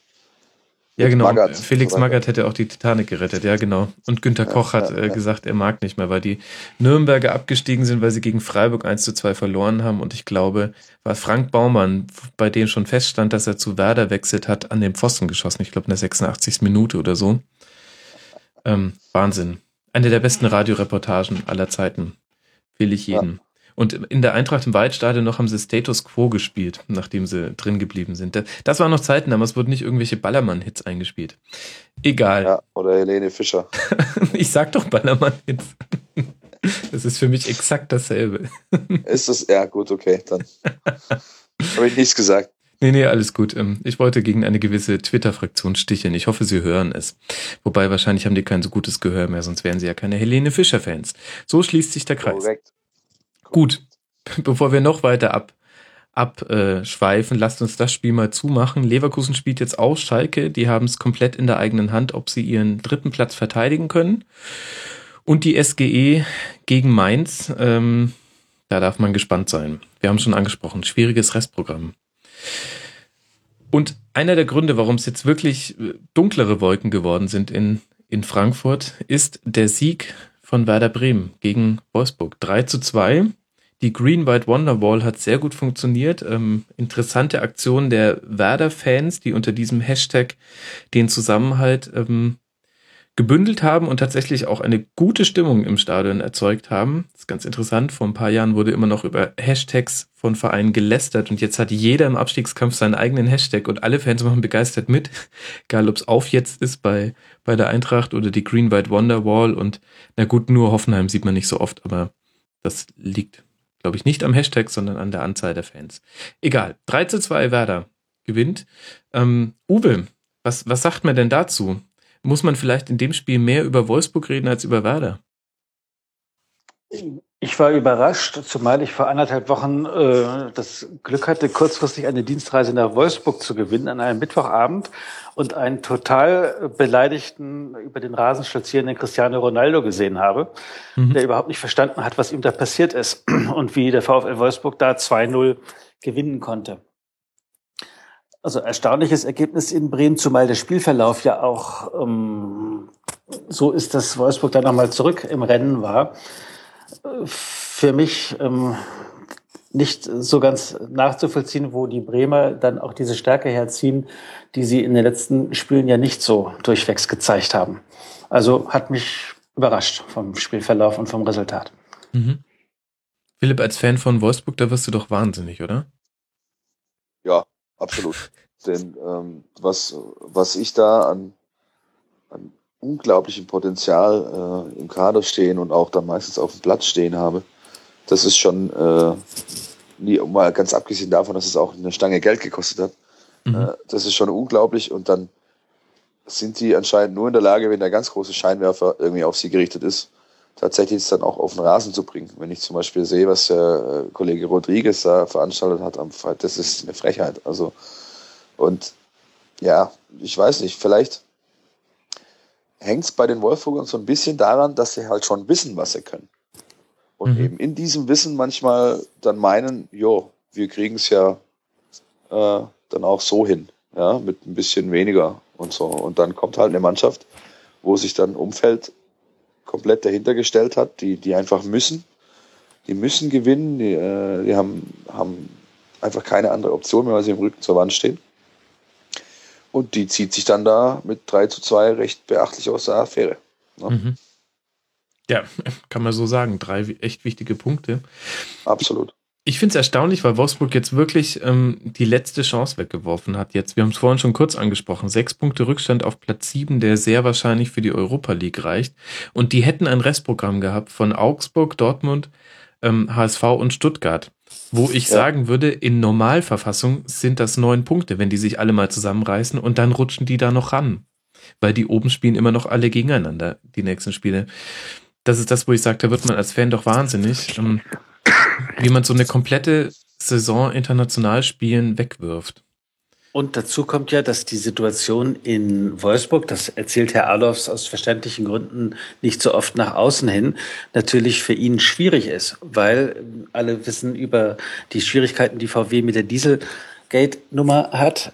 Es wird extrem gespart werden im Konzern und da werden diese sehr üppigen Zahlungen, die das Volkswagenwerk an den VfL geleistet hat, das wird nicht so groß kommuniziert werden, aber ich kann mir gut vorstellen, dass es heißt, lieber Klaus, da schau mal, wie du mit deinen Mitteln hinkommst, mit Einnahmen, ja. Ausgaben, ohne dass du wieder, ob das denn 150 oder 200 Millionen sind, solche Summen höre ich, ob das stimmt oder nicht, kann ich nicht äh, nachprüfen pro Saison, die da reingebuttert werden, das kann man sich kaum vorstellen. Ähm, und dass die das jetzt mit Eigenmitteln hinkriegen müssen. Und wenn du dann halt noch nicht mal in der Europa League ist, was finanziell mittlerweile auch interessant ist, ähm, mit diesem XXL teuren Kader, den der VfL da stehen hat. Ich glaube, wir werden ganz interessante Personalbewegungen im Sommer sehen in Wolfsburg und zwar weg von Wolfsburg. Das könnte mich ich mir auch vorstellen, Uwe, ja. Das ist richtig. Ähm, auch wenn ich glaube, dass die Einschnitte nicht so drastisch finanzieller Natur sein werden, aber ich glaube einfach, dass da einige Spieler nicht mehr zu halten sein werden, weil eben nicht international gespielt wird. Ironischerweise genau. die Spieler, die die Situation herbeigeführt haben. Aber hm. da sind dann halt schon drei, vier Jungs dabei, äh, die können auch, glaube ich, dann ganz schnell woanders auflaufen. Außer der Herr Didavi, der wegen den internationalen Ambitionen dahin wechselt. Der, ja, ja, da habe ich mich gefragt, wie gut ist der denn beraten? Ich meine, das ich, ist doch ein reiner Geldtransfer und nicht einer. Natürlich ist es, natürlich ist ein reiner Geldtransfer. Und der Karl-Heinz Förster, der, ähm, den ich eigentlich jeden zweiten Tag beim VfB auf dem Trainingsgelände rumscharwenzeln sehe, mit Arthrose geplagt und kaputten Knien und Hüften, der denkt, der hat sich wahrscheinlich gesagt, pass auf, Daniel, deine Knie sind kaputt und ähm, die Knorpel sind im Arsch, du kriegst noch einen guten Vertrag, mach es jetzt oder lass es stecken. Und das ist definitiv so, Uwe. Das ist ein reiner Geldtransfer. Absolut. Das kann keine anderen Gründe haben. Ich finde es zum Teil legitim. Ja, diese Jungs haben ja nun mal eine begrenzte Zeit, wo sie spielen können. Die sollen, Entschuldigung, die sollen auch was verdienen. Aber dann verkauft's mir bitte nicht so, als ob es hier um irgendwelche sportlichen Ambitionen geht, weil um die geht's nicht. Punkt. Nee, zu, Wobei zu es gibt doch schon einen Unterschied. Also, Entschuldigung, aber es gibt doch schon einen Unterschied, ob ich bei Stuttgart oder bei Wolfsburg spiele, selbst jetzt, wenn beide nicht in der Europa League spielen. Aber die Perspektiven sind ja wohl doch schon andere, gerade für einen jungen Spieler. Aber das ist doch anders. Der Spieler, äh, die Davi, hat dermaßen viele Angebote, der kann sich aussuchen, wo er hingehen möchte. Vielleicht nicht zu Bayern München, aber der, das ist doch einer der richtig interessanten Spieler. Mhm. Klar, der hat Gesundheitsprobleme. Ähm, da weißt du nicht genau, wie lange das hält. Aber es, dass äh, der in Wolfsburg mehr verdient als in Stuttgart, das ist ja sowieso klar. Aber da hätte es auch andere Vereine gegeben, wo du vielleicht einen Hauch äh, mehr Umfeld gehabt hättest und einen Hauch mehr Fußballatmosphäre. Aber wer nach Wolfsburg geht, aus Stuttgart kommt, da ist es ein reiner Geldtransfer. Also da wundere ich mich ein bisschen. Ich kenne den Jungen nicht. Also das kannst du besser einschätzen, Philipp, was das ja, ich, ich, für jemand ist ich kenne ihn verhältnismäßig gut. Ich kann es äh, ähm, kann's mir auch nicht wirklich erklären, außer dass er einfach versucht, äh, sich finanziell für das Restleben sozusagen abzusichern. Ja, aber einen anderen Grund gibt es für mich nicht. Und es ist schade, weil, weil er halt einfach jemand ist, der auch e-, enorm viel Identifikationspotenzial für die Leute hier mit, äh, mitbringt oder aufgebaut hat. Und dann sowas zu machen, ist schon schwer, wirklich schwer zu erklären. Ich habe ihn für ein Interview angefragt. Äh, Lass mich überlegen. Leider hatte er keine Möglichkeit, nein, das nein, zu geben. Nein, nein, nein, nein, es ist noch nicht, ist noch nicht, äh, ich habe, äh, ist noch nicht, ich, die Antwort ist noch nicht da. Ich habe ihn erst am Freitag, habe ich den Pressechef, den Tobi Herbert, angefragt und ich soll morgen Bescheid bekommen. Und wenn er die Rasenfunk-Folge bis dahin nicht hört, könnte, könnte es ja klappen. Ne? Ja, wo, wobei, also ich hätte nie gedacht, dass ich an der Stelle mal der Advocatus Wolfsburgo werden würde. Aber jetzt mal ähm, Karten auf den Tisch. Also ja, diese Saison läuft wirklich nicht gut und die verpassen jetzt das internationale Geschäft. Aber vor der Saison haben wir alle gesagt, ähm, dass die ähm, Platz drei bis fünf auf jeden Fall ähm, mit diesem Kader erreichen können, trotz des De Bruyne-Abgangs. Die, die haben doch eine hervorragend aufgestellte Mannschaft, zumindest was die Offensive angeht. Also ich finde es jetzt schon ein bisschen ungerecht, nur zu tun, als ob das nur Geld gewesen wäre, weswegen er dahin wechselte. Ich finde, Wolfsburg ist auf jeden Fall unter den Top 5 Mannschaften der Bundesliga und dann hast du da eine sportliche Perspektive. Man muss natürlich auch sagen, äh, oder aussehen, wann die Entscheidung gefallen ist. Ja, der hat im der hat im November seine Wohnung gekündigt, der, der hat äh, Anfang Dezember dort unterschrieben oder zugesagt. Äh, da stand halt Wolfsburg noch ein bisschen anders da, ja, als es jetzt äh, der Fall ist. Mhm. Also insofern, klar, äh, der hat natürlich auch sicher damit gerechnet, dass sie auf jeden Fall Top 5 sind und er kann international spielen nächste Saison. Jetzt muss er halt ein Jahr warten, mhm. wenn es blöd läuft. Wobei ich noch nicht, ich habe noch nicht endgültig den Stab sozusagen gebrochen. Ich glaube, die haben schon noch eine Chance, auch wenn es vielleicht gerade nicht so aussieht. Aber äh, ich kann mir durchaus vorstellen, dass Wolfsburg nochmal es, es schafft, weil ähnlich wie bei Gladbach auch, das ist, ja, die haben immer wieder Freak-Spiele drin, so wie jetzt eben eins in Bremen und äh, ähm, oder auch das gegen Real Madrid. Das ist halt eins im positiven Sinne gewesen. Aber ich denke, die haben noch eine Option, das internationale Geschäft zu packen. Hm. Oder bin ich völlig schief gewickelt, dass die Tabelle. Sie, Sie, haben, Sie haben 39 Punkte Wolfsburg und davor ja. liegt ein Trio Schalke, Mainz, äh, Gladbach mit 45. Das heißt, okay, es sind zwölf, ja. zwölf Punkte zu vergeben ja. und dann müssen Sie sechs Punkte aufholen und Sie haben das Torverhältnis ist nicht gut. Die einzigen, die gutes Torverhältnis haben, ist Gladbach. Also ja, rechnerisch ist es noch möglich. Als Hacking will ich das meiner Mannschaft auch so erzählen wie du. ja. Okay. Ja, dann wird's schwierig. Wird eng, vor allem spielen sie noch gegen Dortmund. Ähm, das heißt, ähm, mit zwölf Punkten kannst du jetzt nicht rechnen. Also wird. Gegen Stuttgart. Und gegen Stuttgart am letzten Spieltag. Da ja, ja. darf man gespannt sein, ob es dann noch um was geht. Über den VfB reden wir gleich, aber lasst uns ganz kurz noch vorher über Werder reden.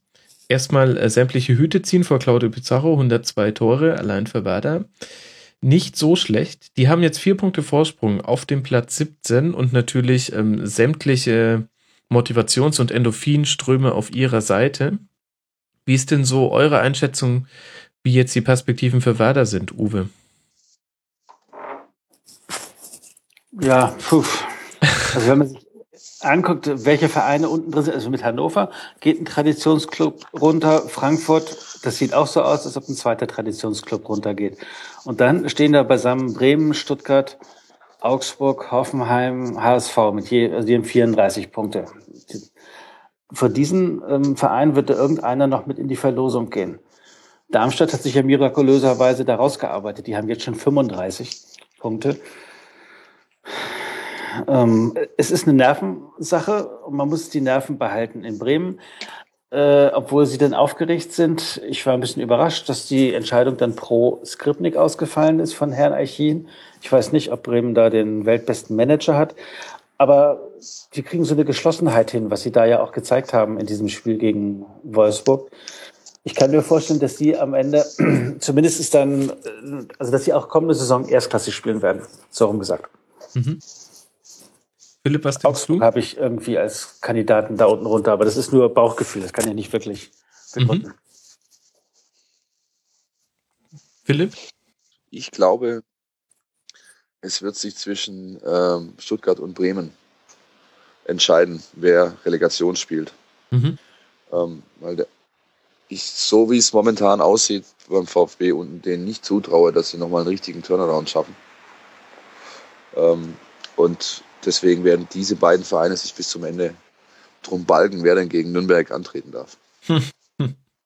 Okay, dann, dann lass mal. Ähm, dann Die kriegen ja auch gerade ein bisschen Angst vor ihrer Courage. ja. Ja, richtig. Ja. Gegen KSC 2 zu 1 verloren nach 1 zu 0 Führung und sie hätten vom Patzer von RB Leipzig profitieren können, aber haben es nicht. Die beiden Spiele, glaube ich, verloren, ne? Nachdem sie ganz lange mhm. umgeschlagen waren. Ich glaube, sie hätten ihren ähm, Allzeit-Vereinsrekord brechen können. Ich glaube, es waren 17 Spiele, wenn mich nicht alles täuscht, es hätte 18 sein können. Ähm, tja. Ähm, ja, dann lass doch jetzt auch mal über, über den VfB sprechen. Wir haben jetzt immer schon so indirekt über ihn gesprochen. Philipp, Augsburg gegen Stuttgart. 1 zu 0 für den FCA. Ich persönlich habe nicht so viel von Stuttgart gesehen und es liegt nicht daran, dass ich nichts vom Spiel gesehen hätte. Wie ist es dir denn so gegangen? Ja, mir ging es eigentlich ähnlich. Also ich hatte, ähm, ich war geradezu geschockt von der ersten halben Stunde, muss ich ganz ehrlich sagen. Mhm. Und das ist auch äh, was, was ich zum einen natürlich der Mannschaft äh, ankreide, aber auch äh, zum ersten Mal jetzt wirklich, wo ich ganz klar sage, hat Jürgen Kramny einen Fehler begangen, indem er einfach die Ausrichtung dieser Mannschaft ähm, gegen so eine schwache Heimtruppe wie Augsburg, dass du dich da nur äh, auf Konter äh, verlassen möchtest, das ist, das ist zu wenig. Die erste halbe Stunde, da hast du wirklich gesehen, es ist, die haben keinen Fuß auf den Boden gebracht, haben, haben, nur, für, haben nur reagiert und haben die sich bietende Option, nämlich Augsburg, von Beginn an aggressiv anzulaufen. Die haben Probleme im Aufbauspiel. Wenn du den Bayer rausnimmst, den Daniel Bayer, hat mhm. Augsburg eigentlich nichts auf der Pfanne nach vorne. Ähm, das haben sie einfach nicht gemacht und das war ganz klar, so war es für mich zumindest zu sehen vom Fernseher, ich habe es so vom Fernseher gesehen, ähm, Trainersache, Ausrichtungsgeschichte. Er hat die so reingeschickt und das war ein Fehler. Okay. Wie beurteilst denn dann, wenn wir jetzt eh schon über den Trainer reden, wie beurteilst du denn dann so sein Wirken? Es ist ja so ein bisschen die ersten Spiele, mal ausgenommen das erste Spiel gegen Dortmund, was man schon mal verlieren kann, aber sehr, sehr erfolgreich. Keine Niederlage dann bis zum Winter und jetzt in der Rückrunde, aber puh, also allein in den letzten fünf Spielen drei Niederlagen, zwei Unentschieden, da kam jetzt gar nicht mehr so viel. Wo, wo liegt denn jetzt so die Wahrheit der Einschätzung seiner, seiner Leistung? Also ich denke, er hat er hat einen klaren Auftrag bekommen und das ist eben den, den Klassenerhalt zu schaffen. Und dem widmet, dem widmet er sich äh, voll und ganz sozusagen. Das heißt, er, er geht eher vorsichtig an, er geht es konservativ an, er versucht viel über die Kompaktheit zu kommen, um dann eben mit der, mit der individuellen Qualität der, der Offensivspieler dann im Endeffekt etwas zu reißen. Das hat am Anfang ganz gut funktioniert. Ich war auch äh, acht Tage im Trainingslager in Belek unten da hat man das auch schon gesehen, dass, dass man, also wie er es angehen möchte, das hat sehr, sehr gut funktioniert am Anfang. Und ähm, aber zu dem Zeitpunkt, äh, wo er hätte mehr Mut an den Tag legen können, hat er das eben nicht getan. Und das ähm, rächt sich jetzt. Ja. W wann war das? Also was meinst du damit konkret? Naja, wenn ich mit fünf Siegen äh, da aus der Pause komme, ähm, dann habe ich ja, Anschluss nach oben fast, fast gehabt und dann hätte ich halt mal sagen können, okay, wir versuchen jetzt mal ähm, eben nicht nur mit defensiver Stabilität und schnellem Umschaltspiel zum Erfolg zu kommen, sondern wir versuchen es ein bisschen äh, mit einem offensiveren Stil. Ja, und das äh, macht er eben nicht, sondern er zieht das knallhart so durch. Und Kann das denn die Mannschaft? Ich glaube, sie kann es, ja. Ich glaube, sie kann es tatsächlich. Ähm, allerdings ja, müssen da viele Faktoren eben passen. Zum Beispiel äh, Form von von äh, gewissen entscheidenden Spielern. Ja, die Davi, auch wenn er, wenn er oberflächlich betrachtet gute Statistiken vorweist, hatte in den letzten vier, fünf Wochen mehrere Spiele drin, wo es halt überhaupt nicht äh, funktioniert hat. Dann, äh, das merkst du sofort, dann merkst du, dass von der Bank, äh, was am Anfang noch gut geklappt hat, eben nicht mehr so viel kam. Dann fallen dir mit Die und Großkreuz äh, zwei wichtige Spieler aus, Mentalitätsspieler aus das alles, dieser Mix hat dazu geführt, dass er eben. Der gescholtene Herr Niedermeyer macht ein Eigentor und das nächste Mal legt er vor zum Tor ja. für die anderen. Ja, ja.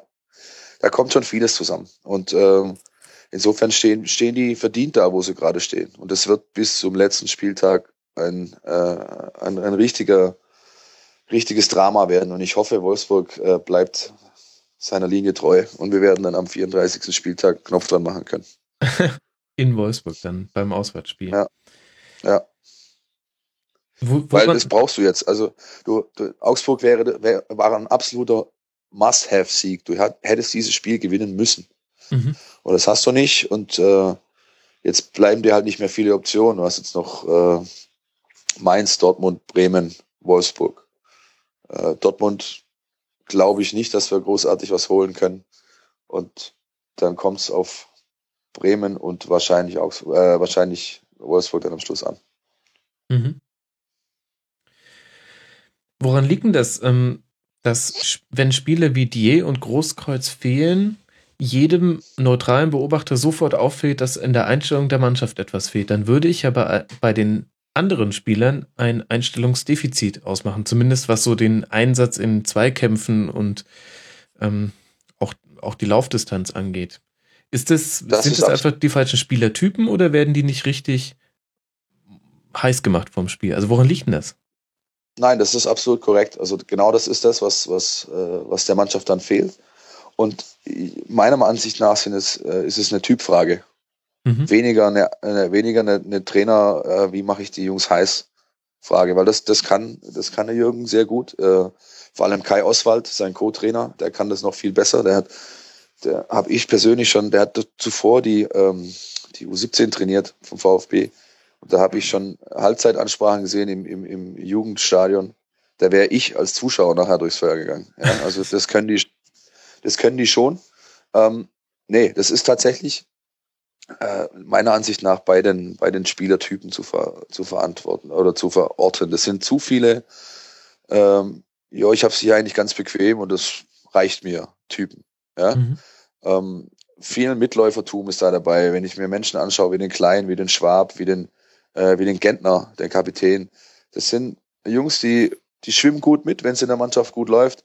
Ähm, das sind aber keine, die eben mal äh, den Spieß umdrehen können und mal ein Spiel aus dem oder einen Karren aus dem Dreck ziehen können. Das sind, sind die einfach nicht. Ja? Und dann äh, dieses Problem ist hausgemacht, denn der Kader, den hast du dir so zusammengestellt. Das ist ja nicht nur dieses Jahr so, das ist auch schon die letzten zwei, drei Jahre so gewesen. Und ähm, wenn sich die Chance zum radikalen Schnitt bietet in, in, in Sommertransferphase, dann tun sie es nicht und sie werden auch weiterhin ein Problem bekommen, wenn sie das jetzt dieses Jahr nicht tun. Der, der gehört einfach gründlich ausgemistet. Okay. Wo liegt denn das Problem in Stuttgart? Also das ist ja, wie du sagst, schon seit zwei, drei Jahren so, dass es immer heißt, dass die offensive Qualität nicht richtig in Relation steht zu dem, was du an Stabilität auch brauchst. Und gleichzeitig hast du dann immer das Gefühl, dass auf Vorstandsebene, Präsidiumsebene, ähm, also ist der Verein im Moment gut geführt oder sind da Leute, die den Sachverstand haben, das auch durchzusetzen? Also, ich weiß nicht, das, ich, es ist dahingehend schwierig, weil du halt äh, Erfolg oder ja, Erfolg, gute Leistung auf dem Platz erwachsen in, in Vereinen, finde ich, ganz oft auch über Kontinuität auf Entscheiderpositionen. Und die hast du halt beim VfB Stuttgart in den letzten äh, drei, vier Jahren nicht gehabt. Das jetzt, äh, sind drei Präsidenten, zwei Manager, was weiß ich, wie viele Trainer. Und jeder versucht so sein, sein Ding zu machen. Jeder, jeder holt die Leute, die er dafür für richtig hält und jo, und die Konsequenz dessen ist, dass du dann halt so eine Larifare-Truppe da rumstehen hast, so eine Art Gemischtwarenladen, mit dem keiner weiß, was richtig anzufangen. Und das heißt, der Trainer ist immer ein bisschen die ärmste Sau. Ja, das ist tatsächlich so. Also, das ist wirklich meine Meinung. Du kannst beim VfB Stuttgart, du könntest auch mich dahin stellen. Das wär, würde keinen großen Unterschied machen zu einem, äh, zu einem renommierten Coach oder, oder, oder einem jungen Mann oder sonst was. Das ist tatsächlich konsequentes Missmanagement äh, auf vielen, vielen Ebenen und nicht erst seit gestern, sondern eigentlich seit, wenn man ehrlich ist, seit 2007. Mhm. Im das Moment der Meisterschaft. Danach, dass man, dass man mal absteigen möchte, oder? Ja, um sich ehrlich, also, zu erholen. Es gibt tatsächlich ganz viele Stimmen auch im Umfeld, die, äh, die das immer wieder sagen. Es wäre wär vielleicht gar nicht so schlecht, wenn man mal runtergeht und, äh, und tatsächlich dann mal ganz, ganz viele Zöpfe abgeschnitten werden müssen. Ähm, ja, ich glaube, es, es wird wieder reichen, diese Saison. Sie werden es wieder packen und sie werden weiter wursteln, wie sie es bisher auch tun. Ich kann mir nicht vorstellen, dass unter Wahler, dem Präsident, dem aktuellen, und Dutt, dem Sportchef, der sich jetzt gerade eine Armada an äh, Vasallen hinstellt, ja, der seine, äh, seine eigenen Leute holt für Nachwuchs. Jetzt haben wir einen Kaderplaner an Herrn, Jäkel von Werder Bremen geholt. Wir haben einen Alex Schmidt, der früher bei 1860 äh, eine Mannschaft hat spielen lassen, die keine Schritte gerade ausmachen konnte. Der ist jetzt bei uns der neue NLZ-Chef und Chef-Scout und schießt mich tot. Also und der hat doch schon einen Schnitt im letzten Sommer gemacht, wo er einen neuen Trainer, einen neuen Co-Trainer, ich weiß nicht, einen Mannschaftsarzt, einen Psychologen ja. und das war ja auch fünf oder sechs Leute, äh, die dann aber, bevor man sich die Namen richtig gemerkt hatte, dann zum Teil auch wieder verabschiedet worden sind. Ja. Ja. Also ich, ich persönlich, ich kann mir nur ganz, ganz schwer äh, vorstellen, wie das, wie das wirklich wieder dauerhaft besser werden soll, so wie die da unten gerade agieren. Das ist schade, aber ja, ich sehe momentan relativ wenig, was mir Hoffnung macht, dass sich da was ändert. Aber war das denn dann wirklich alles nur reiner Zufall, dass da fünfmal in Folge gewonnen worden? Also ich kann mich wirklich an eine Phase erinnern, wo wir auch hier im Rasenfunk ganz anders über Stuttgart gesprochen haben und manche Leute haben tatsächlich da schon gesagt, ey, vielleicht rutschen die sogar noch oben rein. Ich kann mich erinnern, Marco Mader vom SED saß mal hier und hat gemeint, wenn sie jetzt noch auf Schalke gewinnen, dann äh, kommen die noch ins internationale Geschäft. Er hat insofern recht behalten, dass sie auf Schalke 1 zu 1 gespielt haben und es dann bergab ging. Aber Aber wenn du, wenn du, wenn ich dir jetzt so zuhöre, dann hört sich das an, als, als ob da gar nicht zusammengeht, als ob da ähm, auf sämtlichen Positionen nur versagt wird und vor ein paar Monaten, anderthalb, zwei Monaten, sah es aber komplett anders aus. Wo, wo liegt denn da die Wahrheit? Wahrscheinlich irgendwo in der Mitte, wie so oft. Ne? Also was, Jür was Jürgen Kramny gut gemacht hat, ist, er, er weiß sehr gut, eine Mannschaft zu führen. Ja, ich, ich bin lange Jahre jetzt auch, habe den VfB 2 viel be, äh, begleitet auch. Äh, und das, was er dort, was ihn dort sehr äh, ausgezeichnet hat, hat er jetzt da oben auch gemacht. Er hat, er, er spricht die richtige Sprache zu den Jungs. Er hat es geschafft, eine Einheit zu bilden. Und daraus erwuchs dann dieser, dieser kurzfristige Erfolg. Was er mhm. eben nicht geschafft hat, ist das dann zu konservieren und äh, richtige Antworten zu finden auf die Situationen, die eben so wie sie, ja, die sich so dargestellt haben. Und was die Entscheiderebene angeht, es ist immer schwierig. Also ich kann da, äh, ich, ich traue es unter gewissen Umständen äh, dem Verein schon zu, dass er, dass er, dass er es wieder ein bisschen, bisschen besser hinbekommt. Aber andererseits sehe ich halt gerade nicht, wie, wie ja, mir fehlt einfach so eine Linie. Sie reden ganz viel von, von, äh, von Konzepten und von Spielphilosophien und Einheitlichkeit von der Jugend bis da und dahin. Aber man, ja, es, es, für mich bleibt es halt ganz viel Luftschlossbauerei. Also ich, mhm. das wird viel geredet, aber halt die Umsetzung, die fehlt. Aber ich finde, was in Stuttgart doch mir aus der Ferne immer positiv aufstellt, ist, auch in dieser Mannschaft, dass der Verein es immer wieder schafft, ähm, Talente aus dem eigenen Nachwuchs ranzuführen, die äh, dann mehr oder weniger schnell Fuß fassen. Also nicht im Dutzend, aber doch mit einer Regelmäßigkeit, äh, die wie in Berlin zum Beispiel, wo mit einem ähnlichen Aufwand Nachwuchsarbeit betrieben wird, nicht zu erleben. Ja, das ist richtig. Also das schaffen sie tatsächlich. Es sind auch schon wieder, jetzt schon wieder zwei, drei äh, Jungs da, die nächste Woche, äh, nächste Woche, nächstes Jahr eine Rolle, eine Rolle spielen können. Äh, ja, also das ist ein, eigentlich immer ein total wichtiger Baustein für Identifikation ja. bei den Fans und so, für Wohlwollen ja. auch, auch mal nachsehen, wenn was nicht ja. immer so hinhaut. Also wenn, wenn ich entscheiden dürfte, würde ich es tatsächlich äh, einfach so probieren, indem ich sage, lass, lass den Trainer da, äh, lass den Manager da, schneid in, innerhalb der Mannschaft, werd alles los, was du loswerden kannst, mach so viel Plätze wie möglich frei, hol dir, hol dir viel Unbekümmertheit, viel Jugendlichkeit, viel Hunger einfach auch in diese Mannschaft. Und dann sind eigentlich Grundvoraussetzungen da, die was erwachsen lassen könnten. Ja, wenn ich jetzt sehe, dass sie denn mit dem Zimmer von Kaiserslautern haben sie jetzt so, so einen Mann geholt, der, der da viel Potenzial besitzt, der auch noch nicht viel gerissen hat, viel erreicht hat, der, der was erreichen möchte. Äh, den anderen, den sie an Angel haben, ist der Jatkowski von St. Pauli, ist auch so ein Typ, der ist auch schon mit 25 bisschen älter. Aber auch da kann ich mir ganz gut vorstellen, dass der gut reinpasst. Äh, dann haben wir mit Ristel, Besuschkow, Ferrati drei Jungs aus der U23, die, die eine gute Rolle nächste Saison spielen können. Aber dafür muss ich Platz schaffen. Dafür muss ich äh, den Mut haben, die, diese jungen Leute dann auch im, im Notfall zu bevorzugen oder einfach ihnen Spielzeit zu geben. Und das wiederum bedeutet, ich brauche einen Trainer, der sich das traut und der wiederum braucht die Rückendeckung eines Managers, der sich das traut. Und ich bin gespannt, ob sie das nächste Saison angehen. Egal in welcher Liga. Ist ja auch so eine schwierige Frage der Einordnung. Ne? Ich, ich erinnere mich sehr gut an die Antritts-PK von Robin Dutt, wo er wirklich die Messlatte sehr hochgelegt hat, wo er angekündigt hat, jetzt keinen Stein auf dem anderen zu lassen und gerade, dass er nicht noch das Jürgen Klinsmann-Zitat gebracht hat. Und dann muss man, und, und dann ist es ja wirklich eine Frage der Einschätzung. Also ich habe mir vorhin gedacht, als du gesagt hast, er stellt sich eine Armada hin aus Leuten, die er kennt, dachte ich mir, naja, ein bisschen hört sich das aber auch so an, als würde er genau die alten Zöpfe abschneiden, von denen du zwei Minuten vorher gesprochen hast. Und natürlich verpflichte ich dann Leute, die, die ich halt irgendwann schon mal erlebt habe und deswegen gut finde. Also ja. vielleicht muss man ihm da auch ein bisschen mehr Zeit geben, oder? So ein, so ein großer Umbruch ist ja auch in einer Saison eigentlich nicht zu schaffen.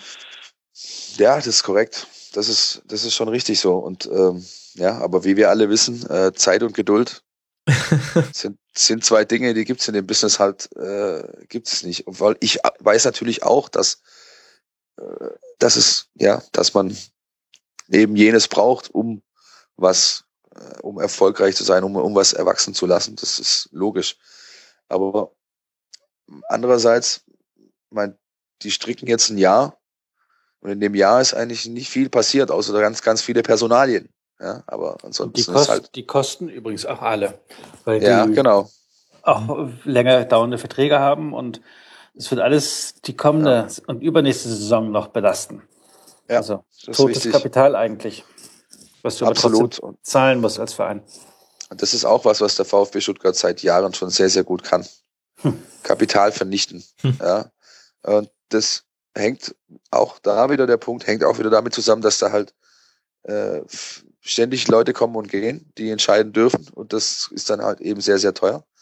Und ähm, ja, ist schwierig. Die werden jetzt zum Beispiel, äh, die werden den Kostic verkaufen müssen, mhm. um, um Wettbewerbsfähigkeit äh, zu garantieren oder sag mal so Handlungsfähigkeit auf dem Transfermarkt zu garantieren.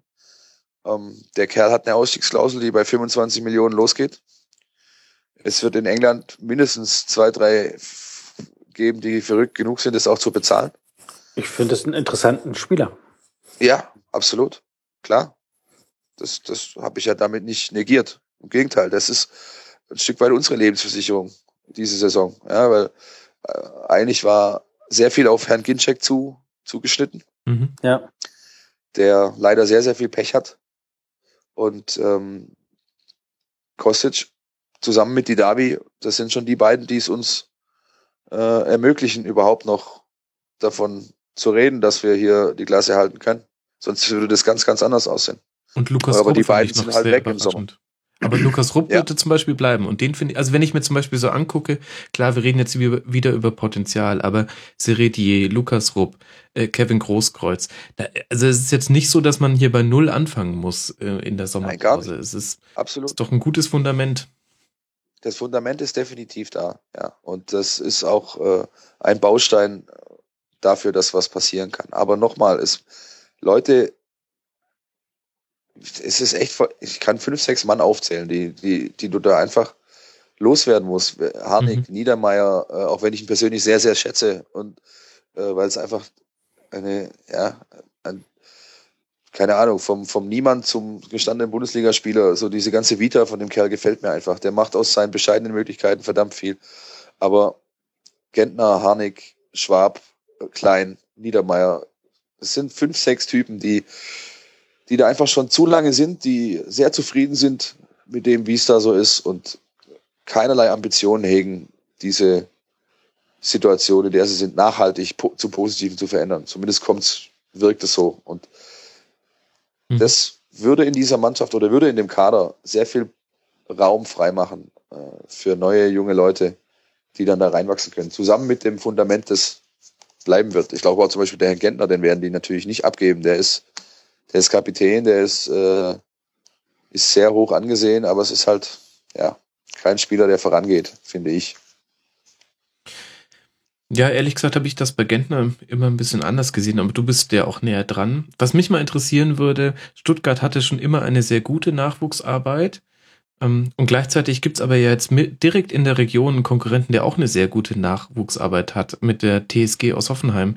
Würdest Ja. du sagen, dass das ein bisschen ein Problem ist, ähm, dass in der Region es jetzt einen anderen Player gibt, der so erfolgreich auch im Nachwuchs ist, dass da junge Talente auch gerne hinwechseln?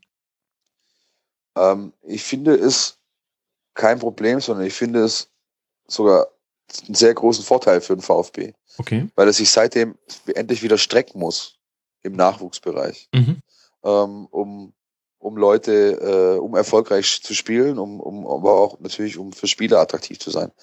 Ähm, da hat man, finde ich, in den letzten anderthalb, zwei Jahren sehr, sehr viel richtig gemacht beim VfB, indem man das nämlich als Herausforderung angenommen hat und auch so agiert. Ja, das fängt an von einem neuen NLZ für 14 Millionen Euro. Das, äh, ähm, man hat sehr gute Leute auf den, auf den Trainerpositionen. Äh, man ist weiterhin äh, immer noch der Name, der, der, der, der gut zieht. Aber sie haben eben auch gemerkt, hoppla, die, die sind da, die machen auch einen guten Job und deswegen müssen wir unseren wieder besser machen. Und das ist eigentlich äh, ja, eher ein Vorteil für den VfB gewesen. Und ich denke, es wird sich dann auch auszahlen in, in vier, fünf Jahren, wenn diese Mannschaften, ähm, die dann da, oder ja, gerade die U19, die halt jedes Jahr quasi einen, einen fertigen Kader für die Übernahme produziert, Mhm. ähm, dann auch wieder liefert. Das war in den letzten zwei, drei Jahren nicht so. Da war die, die, die A-Jugendmannschaften waren eher unterdurchschnittlich für VfB-Niveau. Ähm, jetzt haben wir mit der jetzigen U17, die ab Sommer zu U19 wird, haben wir eine, eine richtig starke Truppe wieder. Und in zwei Jahren sind dann da die ersten ein Thema für die zweite Mannschaft, vielleicht auch schon für die Profis, wie es bei Timo Werner war, der auch die U23 quasi komplett übersprungen hat Mhm. und von der U19 direkt zum Profikader wechselte. Spannend, darf man gespannt sein. Ähm, wollen wir noch kurz über Augsburg reden? Ähm, zu denen haben wir jetzt eigentlich noch kein Wort verloren, obwohl die ja an diesem Spiel auch ähm, nicht unwesentlich beteiligt waren.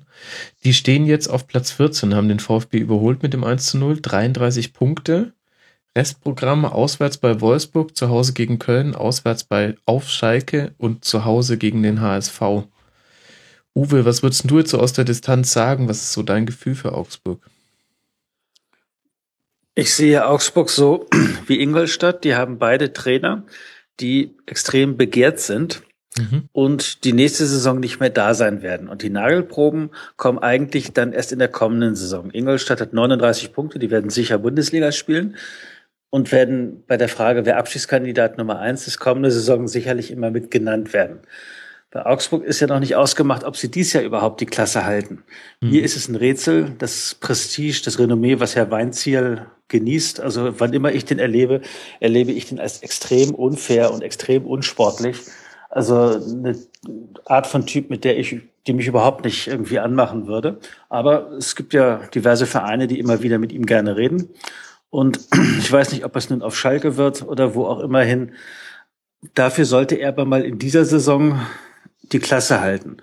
Weil ich ihn nicht so leiden kann, wäre, hätte ich nichts dagegen, wenn er in die Relegation müsste und da ein Problem mit Nürnberg bekäme. Aber mhm. das ist jetzt nicht, äh, nicht ganz äh, fair von mir. Mhm.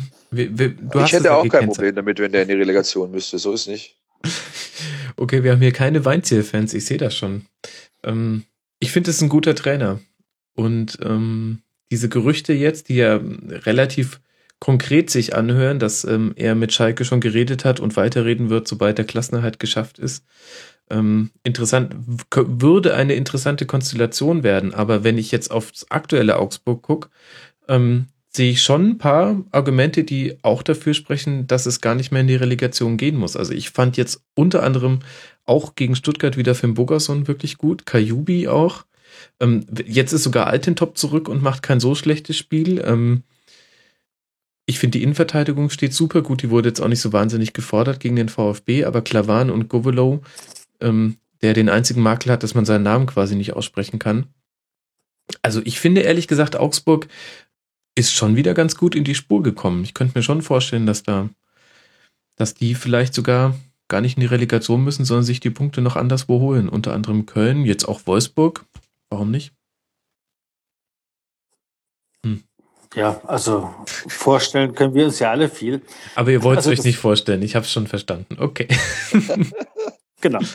Okay, na gut, dann, dann wollen wir auch nicht weiter über Augsburg reden, dann machen wir nur noch mehr kaputt bei den Augsburg-Fans, die das hier hören.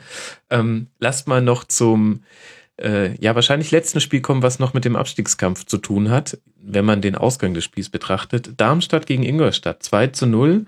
Uwe hat schon erwähnt, Darmstadt jetzt mit 35 Punkten auf Platz 11 gehüpft. Die haben sich jetzt sechs Punkte geholt in zwei aufeinanderfolgenden Spielen.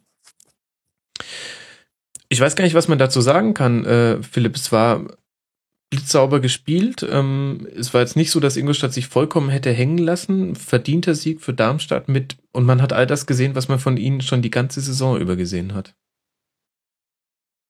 Ja, natürlich. Und das hat Uwe ja schon äh, angesprochen, eingangs äh, der, der Sendung, dass er, dass sie einfach äh, knallhart ihr Konzept fahren äh, und, und das einfach Woche für Woche auf Platz bringen. Und das mag nicht gegen jeden reichen. Es gibt drei, vier Mannschaften in dieser Liga, da haben sie damit einfach, äh, werden sie keinen Blumentopf gewinnen, aber gegen alle anderen kann das eben schon zu guten Ergebnissen führen und man sieht eben auch da eine gewisse Wagenburg-Mentalität in diesem ganzen Verein. Die haben, die wissen von, wussten von Anfang an, äh, wir sind hier der erste Abschiedskandidat für alle.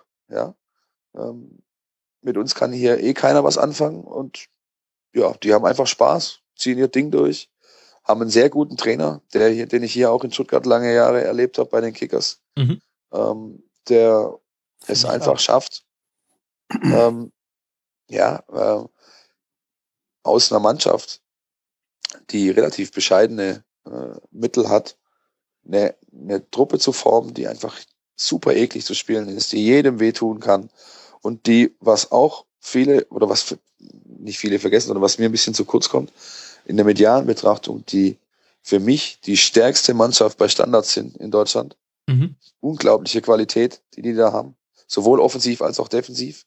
Äh, das heißt, wie die verteidigen, wie die, wie die, wie die Standards auch äh, verteidigen gegen sie, finde ich, finde ich überragend.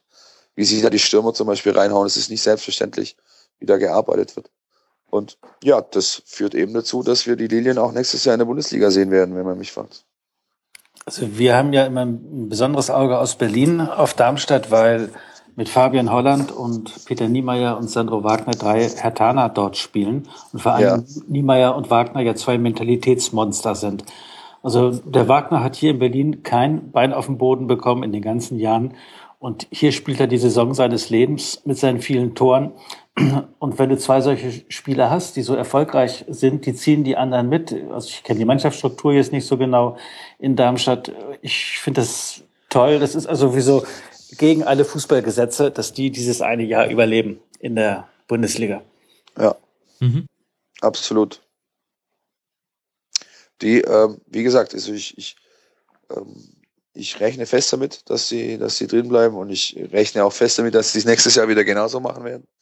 Ja, und dann wird man halt sehen, ob, ob das dann nochmal reicht. Aber es hat natürlich auch einen gewissen Charme. Diese ganze Geschichte muss man ja sehen. Dieses vom äh, Stadion äh, also, angefangen. Genau, vom Stadion angefangen. Das ist ja ein Anachronismus irgendwo, diese ganze Nummer. Ich war jetzt auch mit Stuttgart erst wieder dort vor zwei Wochen. Ich habe sie in der zweiten und dritten Liga war ich öfters schon mal am Bölle, auch mit, mit Kickers oder mit dem VfB 2 und so weiter.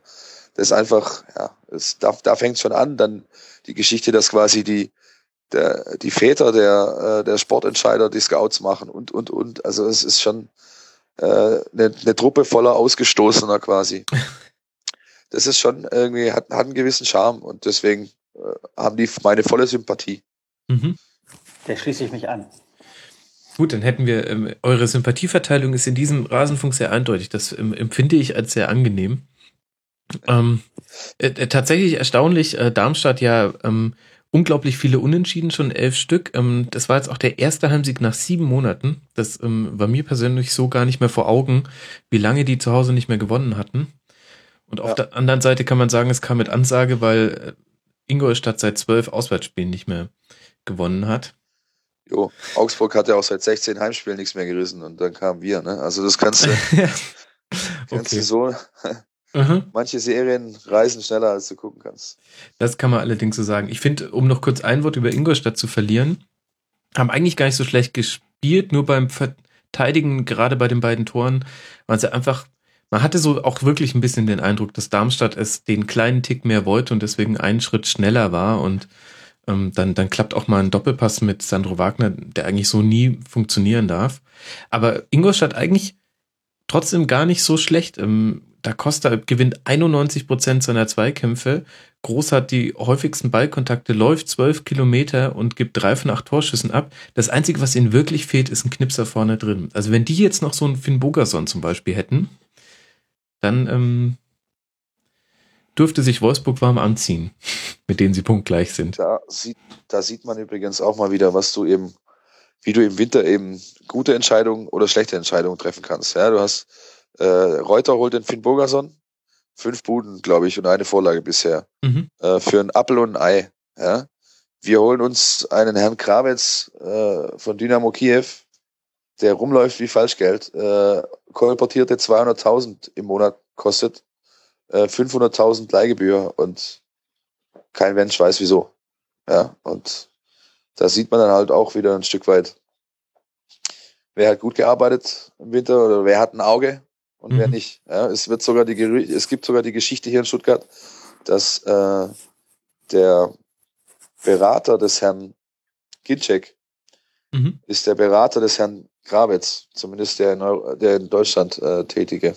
Mhm. Und der hat den Dutt halt einfach mal kurz aufgeschwatzt, so von wegen.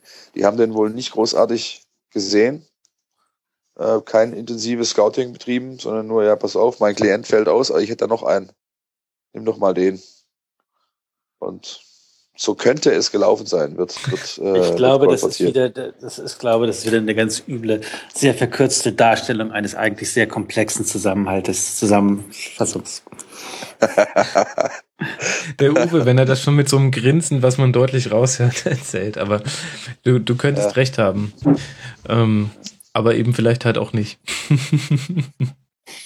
okay, bevor wir da weiter spekulieren, ähm, äh, sagen wir Gratulation Darmstadt, ihr seid noch nicht durch, aber sehr, sehr gut. Ähm, und tatsächlich, sie haben bisher nur gegen die Bayern zweimal in dieser Saison verloren. Ansonsten gegen kein Team zweimal verloren. Das muss das Aussteiger wirklich erstmal schaffen und dann bleibt Aber sie spielen noch gegen Hertha, wo sie in Darmstadt 0 zu 4 verloren haben. Ja, das stimmt, aber ich weiß ja, dass Hertha bis dahin vollkommen nur noch aufs DFB-Pokalfinale fokussiert ist. Das habe ich ja vorhin gelernt. Schauen wir mal. Ja, schauen wir mal. Auch da grinst er wieder, der Uwe. Man hat jetzt deutlich gehört. Ähm, wir haben noch drei Spiele vor uns. Lasst mal ähm, da noch etwas weiterkommen. Mainz gegen den ersten FC Köln. Vor diesem vor dieser Partie hätte ich gesagt, oh, wir können darüber sprechen, ob Köln nochmal hinten reinrutscht. Nach der Partie muss ich sagen, ja, herzlichen Glückwunsch. Auch ihr ähm, seid dem Abstieg von der Schippe gesprungen. 37 Punkte, 10. Tabellenplatz. Und ich fand Philipp vor allem die Art und Weise wirklich gut. Also nach nach dem Spielverlauf mit 0 zu 2 auswärts zurückzukommen, wenn man vorher seit gefühlten zehn Jahren nicht mehr getroffen hat, kann man sich nicht beschweren. Da kann man sich nicht beschweren. Das auch Köln ist für mich so ein bisschen das Leverkusen der unteren Tabellenhälfte. Die haben damit echt den, den Gewinner äh, des Spieltags so ein bisschen gegeben mit der Nummer. Mhm. Ähm, ja, also ich muss auch sagen, ich hätte ich hätte es ähnlich äh, vor Spiel gesehen wie du. Ich hatte auch gedacht, okay, die sind nochmal richtig schön bei der Musik dabei, äh, weil sie eben verlieren werden und haben sich da haben den Kopf aus der Schlinge gezogen, muss man muss man schon so sagen. Und ähm, ja, vielleicht hat das, das Darben der letzten Wochen äh, hat sich da einfach vielleicht ein bisschen ausgezahlt. Die wurden heute belohnt dafür, mhm. dass sie ruhig geblieben sind. Ist in Köln nicht alltäglich, wie wir alle wissen. Ja, ja da, ähm, mit Schmatke und Stöger arbeiten da halt echt auch zwei äh, richtig gute Leute. Und ja, dafür haben sie heute den Klassenerhalt sozusagen feiern dürfen und können jetzt in aller Ruhe sich das da angucken, die letzten vier Spiele. Mhm. Ich habe zu diesem Spiel noch ähm, den Taktikfuchs Tobias Escher äh, zu Rate gezogen, den ihr auch unter der Woche, liebe Hörer, in einem ausführlichen Tribünengespräch hören werdet. Da könnt ihr euch jetzt schon freuen. Ähm, und der hat mir erklärt, äh, dass Stöger den Sieg ercoacht hat. Er hat nämlich umgestellt von einem 5-4-1 gegen den Ball und 3-4-3 mit Ball zu einem 4-1-4-1 und vor allem 4-4-2 mit engen Flügelstürmern. Und das war tatsächlich so, dass man sehen konnte mit den Einwechslungen, die er gemacht hat, dass sich das komplette Spiel verändert hat. Also Osako und Jojic kamen für Zoller und Dominik Heinz. Und tatsächlich, danach lief es wesentlich besser. Danach sind alle Tore gefallen. Muss man mal sagen, Hut ab, Peter Stöger. Ich höre nicken. Ja, also wie, wie ich, wie ich gerade schon sagte, ich halte, halte ihn für einen sehr, sehr fähigen Kerl, der macht da, macht da, hat auch schon in Österreich äh, sehr gut gearbeitet. Freund von mir äh, ist da ganz dick im österreichischen Fußball irgendwie verbandelt und hat da schon berichtet, hey, wenn, also egal wer den aus Deutschland holt, äh, der wird sich freuen dürfen. Und ja, es ist halt äh, nicht immer spektakulär und, und natürlich nicht immer von Erfolg gekrönt, aber ich finde, man sieht, Köln ist eine der, der wenigen Mannschaften, finde ich, die gerade das eben können, die äh, während eines Spieles äh, durch gewisse Umstellungen nochmal sehr viel an Veränderungen vornehmen können. Das können nicht viele Aber Mannschaften. Das spricht ja schon für ein fortgeschrittenes taktisches Verständnis auch in der Mannschaft. Ich meine, dass die Trainer das können, ist ja das eine was du heute mitbringen musst, aber ähm, das können die Spieler auf dem Feld ja auch nur umsetzen, wenn du es ähm, unter der Woche geprobt hast. Was ist, ja. wenn wir mit einem Fünf, mit einer Fünferkette spielen und mit einer Dreierkette bei Ballbesitz und wenn wir dann umstellen auf 4-1, 4-1, welche Möglichkeiten haben wir? Also echt Respekt dann, also für das Gesamtwerk, was denn da gelingt. Mhm. Und auf der anderen Seite haben wir mit Mainz eine ärgerliche Niederlage. Martin Schmidt war so erregt, wie ich ihn ähm, noch nie erlebt habe äh, nach Spielschluss. Er hat gesagt, die zweite Halbzeit war statistisch gesehen das Schlechteste, was sie jemals gespielt hätten. Laufleistung, sie wären zum ersten Mal weniger gelaufen als der Gegner. Sie hätten weniger Schüsse abgegeben, weniger Zweikämpfe gewonnen und, und, und. Und er sagte, ähm, da waren die Spieler wohl im Kopf schon so sicher nach dem 2 zu 0, dass das klappt und haben sich gedacht, naja klar, wir spielen jetzt Champions League, denn das wären ähm, 48 Punkte gewesen, damit wäre man nur einen hinter Hertha gewesen. Ähm, bei uns im Blog immer härter wurde das Spiel auch genauso kommentiert. Mhm. Die erste Halbzeit mit 2-0 geführt. Mainz, das während Hertha ähm, keinen Charakter gezeigt hat und gegen Hannover und gegen Hoffenheim nichts gerissen hat und äh, völlig willenlos und überhaupt kein Interesse an der Champions League hat. Während in Mainz sieht man, dass man mit einer Mannschaft, die weniger auf dem tabellarisch äh, vom Geld her gesehen Wert hat, was da möglich ist und wie toll der Trainer ist und wie toll sie das hinkriegen. Dann war ein bisschen Pause und dann äh, 2 zu 3 war die Schlussfolgerung, das macht jetzt überhaupt keinen Sinn, in der Situation von Hertha immer auf andere zu gucken. Man muss sich mit den eigenen Fehlern beschäftigen. Ach, Fußballfans sind gut. Aber wir ja auch. Ja. Ich meine, ich erzähle erst, dass äh, Stöger den Sieg ercoacht hat und dann erzähle ich, dass ähm, dass Mainz auch nachgelassen hat. Es kommen halt immer viele Dinge zusammen. Man kann es. Ja, ich meine, es sind doch, aber diese Ergebnis Mainz gegen Köln, also das hat Köln auch wirklich gut gemacht. Die waren unbeeindruckt trotz des Rückstandes. Zeigt doch, wie dicht diese Bundesliga beisammen ist. Köln hatte schon beim Stände 0-0 Chancen. Ähm, Mainz ist aber auch dafür bekannt, die geben, die schenken nichts her. Da musst du richtig hart gegen ackern, um was hinzukriegen. Dass Bremen in Wolfsburg gewinnst, das kannst du jetzt auch als Weltuntergang für Wolfsburg verkaufen, aber diese Bundesliga ist halt auch verdammt ausgeglichen. Mhm. Wenn die äh, Mannschaft mit ihren tollen, teuren Kadern nicht extrem sich konzentrieren und ihre Top-Leute an Bord haben. Und äh, da ist dieses Beispiel von Köln wieder eine Bestätigung davon. Mhm.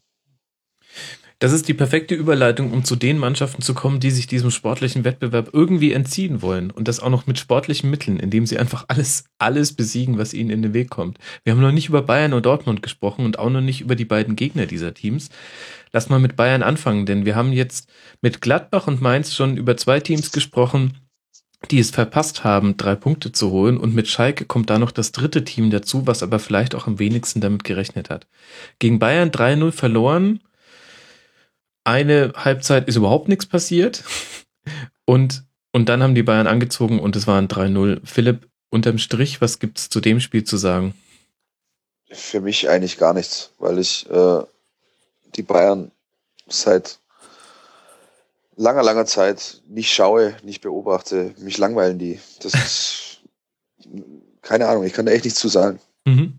Uwe, die, die, hast du es denn Dieser gesehen? ganze Verein langweilt mich einfach nur. Nochmal, äh, zu welcher Frage jetzt? Ähm, was du aus dem Spiel mitnimmst, oder hast du, hast du ein ähnlich gespaltenes Verhältnis zu den Bayern? Ihr seid ja sehr offen in dem Podcast, du kannst es ruhig sagen. Ja, also ich fand, dass in der Hinserie gab es Spiele, wo ich gedacht habe, dass die Bayern sich ihre eigene Wettbewerbsfähigkeit entziehen, wenn die Spiele so dermaßen langweilig laufen. Das ist egal ist. Und wenn man denn gegen den äh, Pokalsieger spielt, dann wird zur Hälfte Herr Lewandowski eingewechselt, der fünf Tore schießt und dann werden die halt mit 5-1 abgefiedelt, Wolfsburg. Und gegen Dortmund ist ja in einer ähnlichen Größenordnung ausgegangen und auch die Spiele gegen Hertha waren so, wenn die gegnerische Mannschaft kaum einmal an den Ball kommt, dann macht es also auch keinen Spaß, so zuzugucken. Und ich weiß nicht genau, diese Saison wird genauso zu Ende gehen ob das für die nächste Saison äh, ein Konzept ist, was der Bundesliga, was die Bundesliga richtig nach vorne bringt, wenn diese Überraschungen halt eigentlich fast gar nicht mehr möglich sind. Mhm.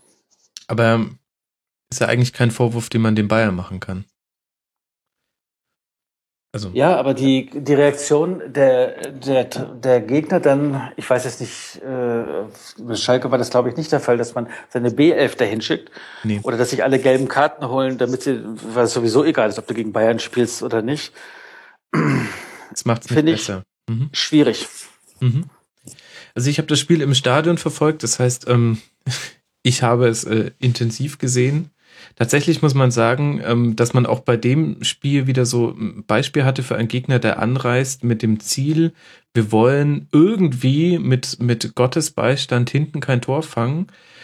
Und ich glaube schon, dass sie sich vorgenommen haben zu kontern.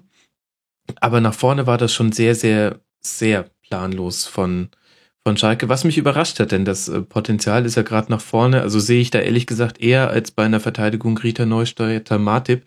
Da würde ich mal sagen, nee, da gucke ich mir lieber Sané, Tupomoting und Hünteler vorne drin an. Ähm, äh, die sind auch tatsächlich, glaube ich, mit der Einstellung gekommen, ja, hoffen wir halt einfach, dass das ein 0-0 reicht oder wir einen Konter machen. Und das ist halt auch wenig. Warst du angetan von dem Spiel? Nein, ehrlich gesagt nicht. Es war, also die erste Halbzeit war schlecht, aber vor allem von Bayern Seite. Da hat's ähm, Schalke ganz gut gemacht und die Bayern sind einfach nicht zwischen die Linien gekommen. Schalke stand auf einem Korridor von 15 Metern Tiefe und ähm, 30, 40 Meter Breite und da haben es die Bayern noch nicht geschafft, die Diagonalbälle auf Costa zu spielen und auf Coman. Coman hat ein paar gekriegt, aber Costa gar nicht.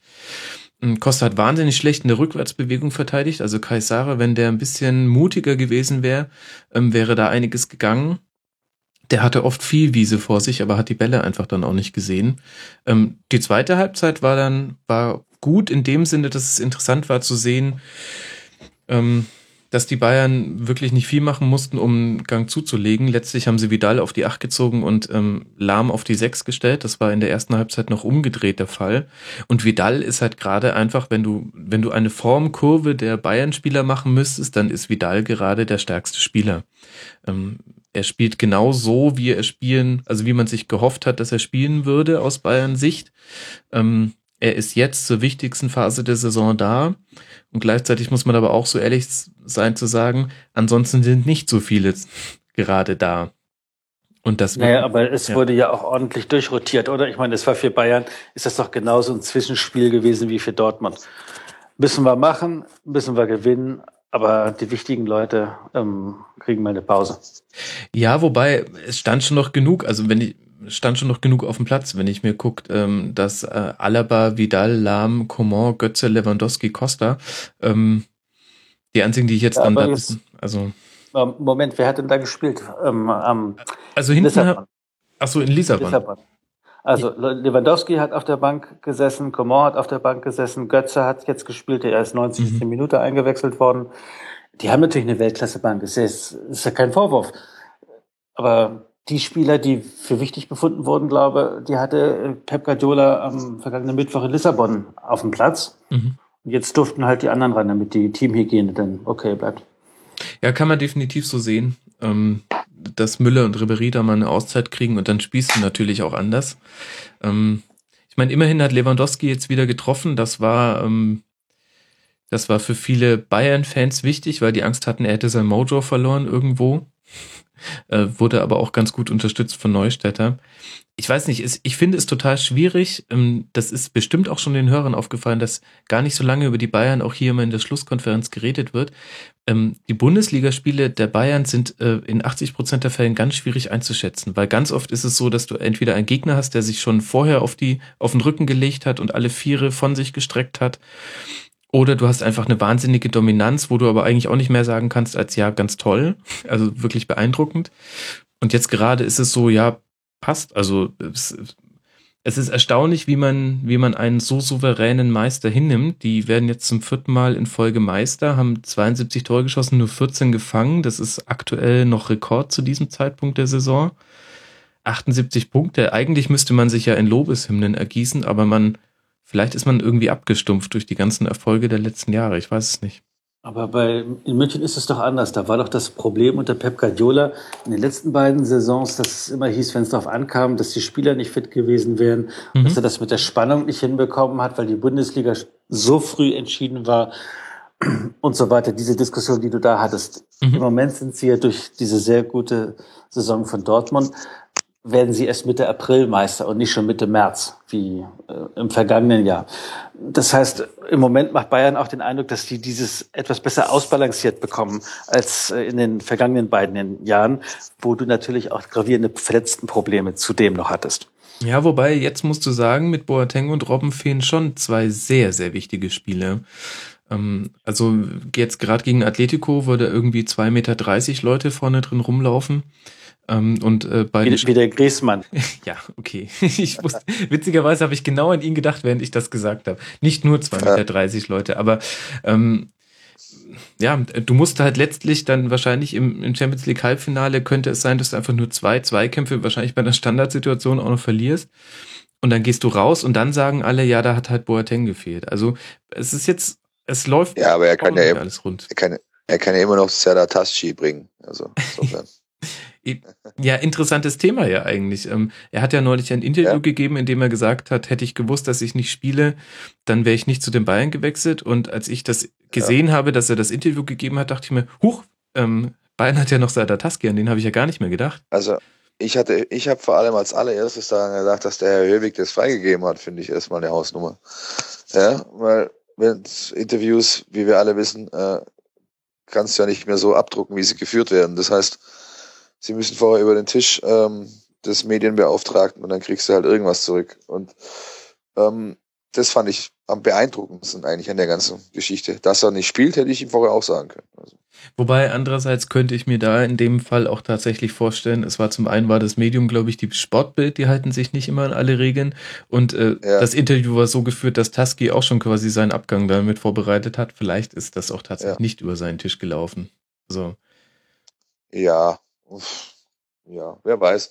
Jedenfalls, ähm, das, ja, ich fand ja schon den ganzen, den ganzen Transferzeitpunkt fand ich außergewöhnlich. Also in den letzten Jahren ist bei Bayern, wenn man eins oder wenn, wenn ich eins beeindruckend fand an denen, dass dann schon immer sehr, sehr früh äh, Weichen gestellt wurden, beziehungsweise äh, wichtige Personalien unter Dach und Fach gebracht werden.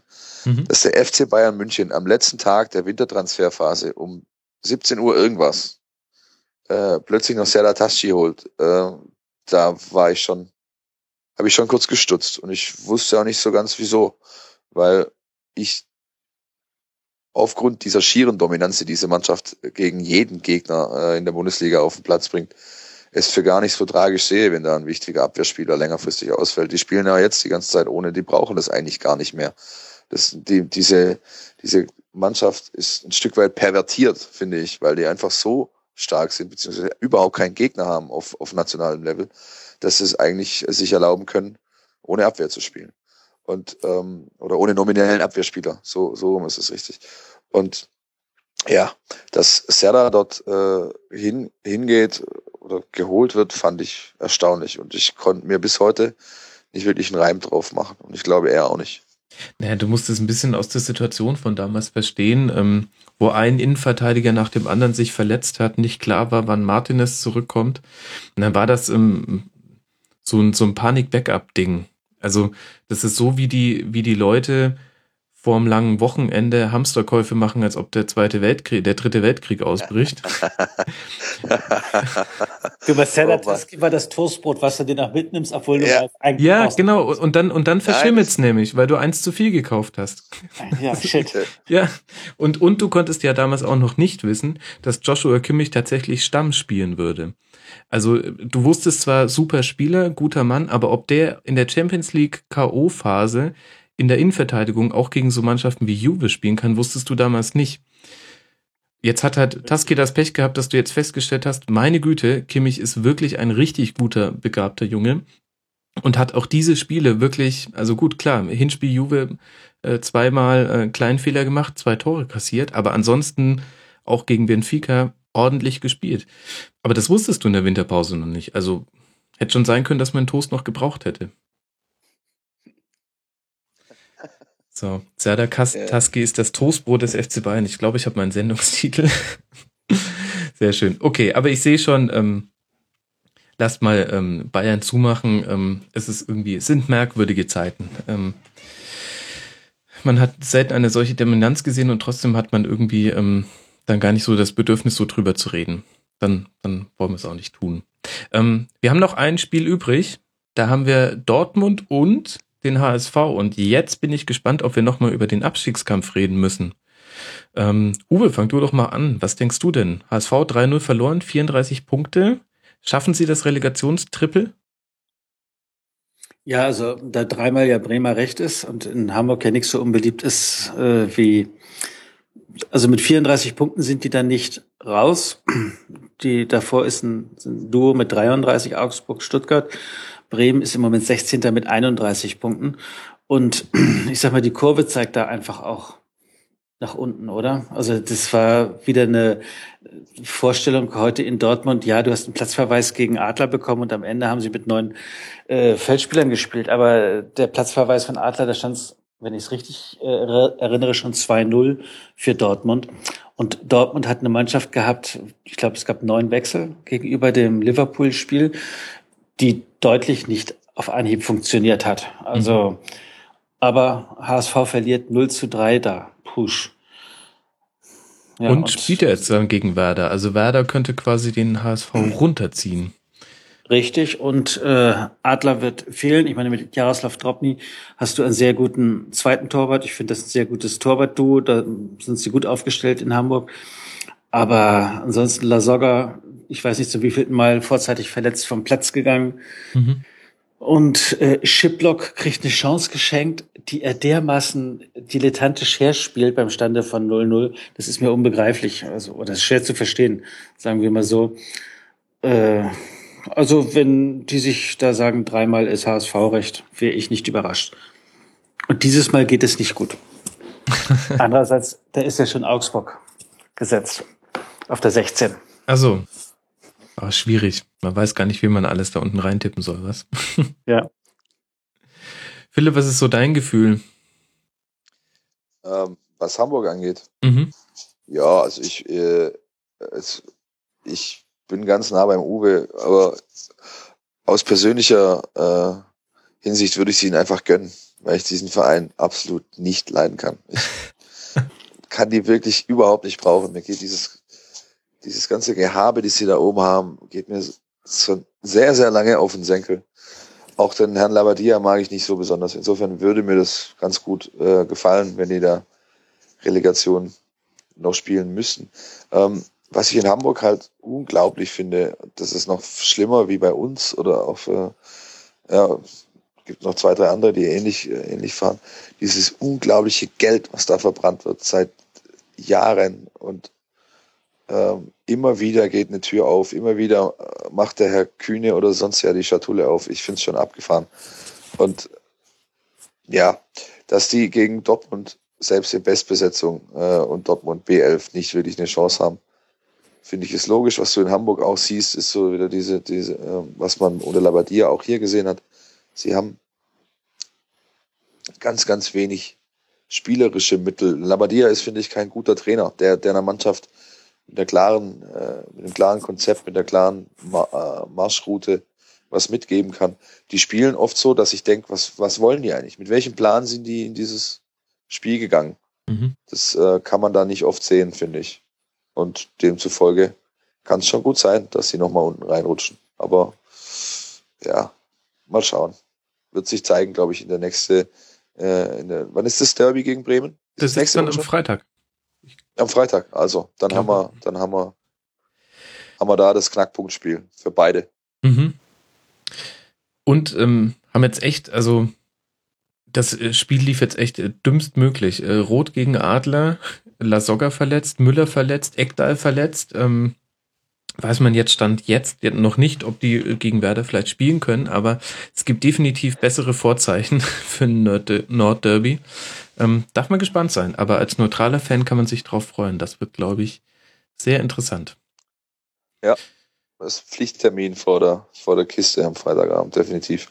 Absolut. Und dann natürlich auch den Rasenfunk dazu anhören. Uwe, du hast natürlich Gegnerbeobachtung vom ähm, Halbfinalisten im DFB-Pokal betrieben. Ist dir was an Dortmund aufgefallen oder sagst du, es war ein Muster ohne Wert, weil ja eh die meisten Spieler nicht gespielt haben?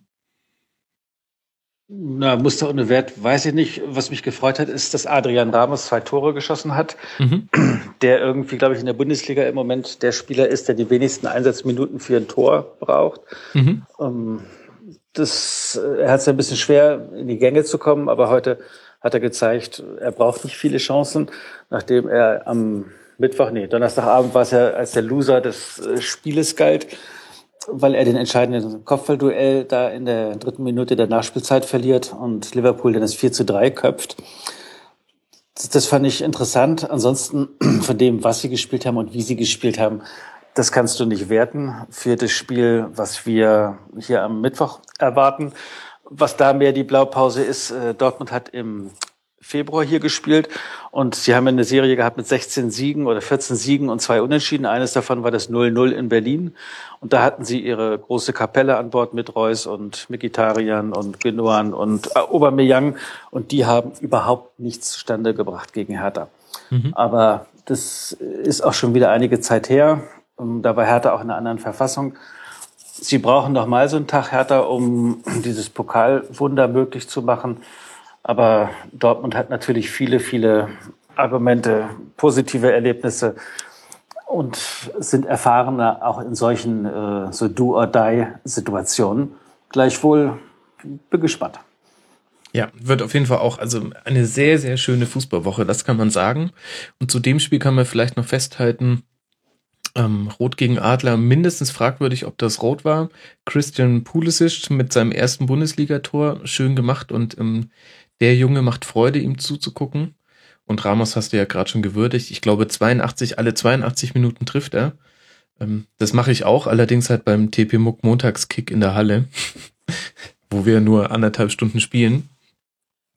Ähm, ja, also ganz interessantes Spiel. Und beim HSV müssen wir jetzt mal gucken. Jetzt mal auch abgesehen von allen Animositäten. Ich könnte mir auch vorstellen, dass die jetzt ganz locker das 2-1 gewinnen. Bei Werder ist auch nicht alles äh, grün, was glänzt. Ähm, gucken wir mal. Wird auf jeden Fall spannend. Ich habe noch mal eine Frage an euch. Ich sitze ja hier in meinem blau-weißen Wald und hier fiebert alles diesem Halbfinale entgegen. Äh, wem wünscht ihr denn am Mittwoch, wer ins Finale einziehen soll? Also. Max, soll ich da anfangen? Ja, bei mir ist es ja, ist, ist es eindeutig. Ähm, ich äh, würde sehr gerne sehen, wie die Hertha dann zwar leider gegen den FC Bayern im Finale verliert, aber ein tolles, äh, endlich mal wieder sein Heimfinale hatte. aber das liegt sehr an ähm, persönlichen Fanwünschen. Wobei es tatsächlich auch als neutraler, also ich würde das schon wirklich gern mal sehen, dass Hertha sein Heimfinale hat. Das ist schon ein krasser Antilauf, dass, dass das im DFB-Pokal nie so hingehauen hat in den letzten Jahrzehnten ja eigentlich schon. Philipp. Ich, ja, ich denke, äh, ich sehe es eigentlich aus von Sympathie-Geschichten äh, her ähnlich, wie Max auch. Also es, äh, ich würde es ich würd's der Hertha gönnen. Das sollte man auf jeden Fall mal einfach einmal wenigstens gespielt haben, so ein Heimfinale. Aber ich glaube, es wird nicht reichen. Ähm, ich denke, die Dortmunder sind zu stark und werden sich hoffentlich erst nach 120 Minuten, aber sie werden sich durchsetzen. Mhm. Ich kann nur sagen, wenn ihr euch noch auf den Social Media Wegen informieren wollt, Michael Preetz hat den Hashtag, weil wir das vorhin hatten, zum Pokalfinale hat er den Hashtag Heimweg. Okay. Okay. Da will ich ja nicht Was wissen, welche Agentur ihn dem empfohlen hat. Ja gut, äh, gucken wir mal. Ähm, wird auf jeden Fall, ähm, man darf gespannt sein.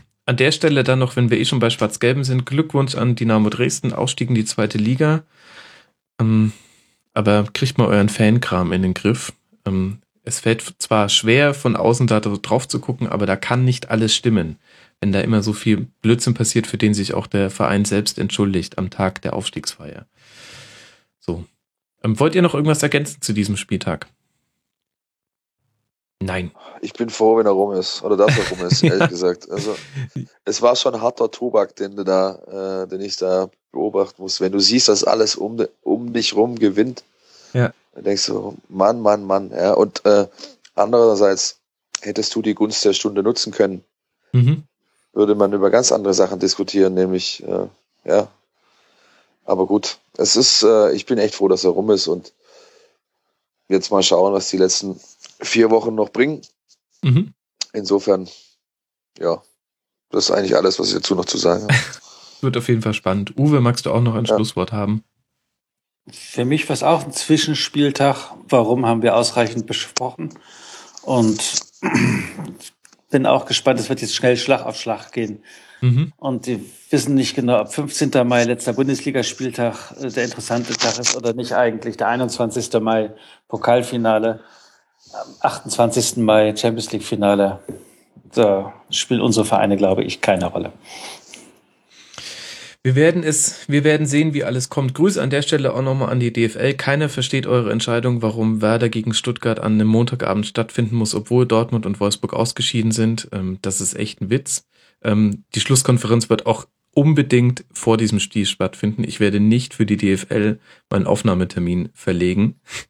Das an dieser Stelle. So viel Rebellentum muss sein. Nee, das musste ich noch loswerden. Das hat ja wirklich niemand verstanden. Wirklich lächerlich. Ähm, aber äh, noch zwei gute Neuigkeiten. Zum einen äh, der Aufruf an unsere Hörer, abonniert mal das Tribünengespräch, denn es wird vermutlich am Mittwoch, vielleicht auch Ende der Woche, ein episches Tribünengespräch erscheinen. Fünf Stunden 39, Thema wird noch nicht verraten, aber da ich den Gast vorhin schon geleakt habe, könnt ihr es euch vielleicht denken. Wir haben uns den Mund fusselig geredet und ähm, Ich habe ganze Notizblöcke voll mit Notizen in dieser Sendung gemacht. Da könnt ihr euch drauf freuen. Haltet euch da mal, ja, am besten reicht ja schon mal Urlaub ein, damit ihr ab Mitte der Woche ein bisschen Zeit habt für ein neues Tribünengespräch. Das wird episch. Und an dieser Stelle gehen Podcast-Grüße raus an Fokus Fußball und Colinas Erben. Insbesondere an Klaas Rehse, an den Ed Sportkultur. Den hört ihr jetzt schon im Hintergrund sanft singen. Er hat, ähm, er hat als Wetteinsatz beim, ich glaube, Stand von 1 zu 3 gesagt, wenn, wenn Dortmund das noch herschenkt, dann singt er You Never Walk Alone für den Ed Surfing Bird und er hat seinen Wetteinsatz gehalten. Und das hört er jetzt. Und ähm, ich hoffe, ihr genießt es. Und in dem Sinne freuen wir uns auf eine tolle Fußballwoche. Freut euch auf ein tolles Tribünengespräch. Abonniert den Feed. Und ähm, dann hören wir uns in der nächsten Woche. Bis dahin, vielen Dank an meine Gäste. Entschuldigung, das habe ich ganz vergessen. Vielen Dank, Uwe, at Bremer 1. Ich habe zu danken, mir hat Spaß gemacht. Freut mich. Und äh, sehr gutes Debüt. Darf ich jetzt einfach mal hier so eine Kurzkritik gleich mal rüberschicken. Vielen Dank, ähm, Philipp Meisel, at l-piebe12. Ja, auch von mir herzlichen Dank. Hat großen Spaß gemacht und äh, gerne wieder, dann auch mal äh, gerne wieder, wenn es über mehr Erfolg des VfB zu sprechen gibt, als momentan der Fall ist. Nein, hat großen Spaß gemacht. Absolut. Freut mich sehr. Euch einen schönen Abend, den Hörern eine gute Woche. Genießt jetzt noch das Auto mit Klaas Rehse im Edgeport Kultur. Wir hören uns bald wieder. Bis dahin macht's gut. Ciao.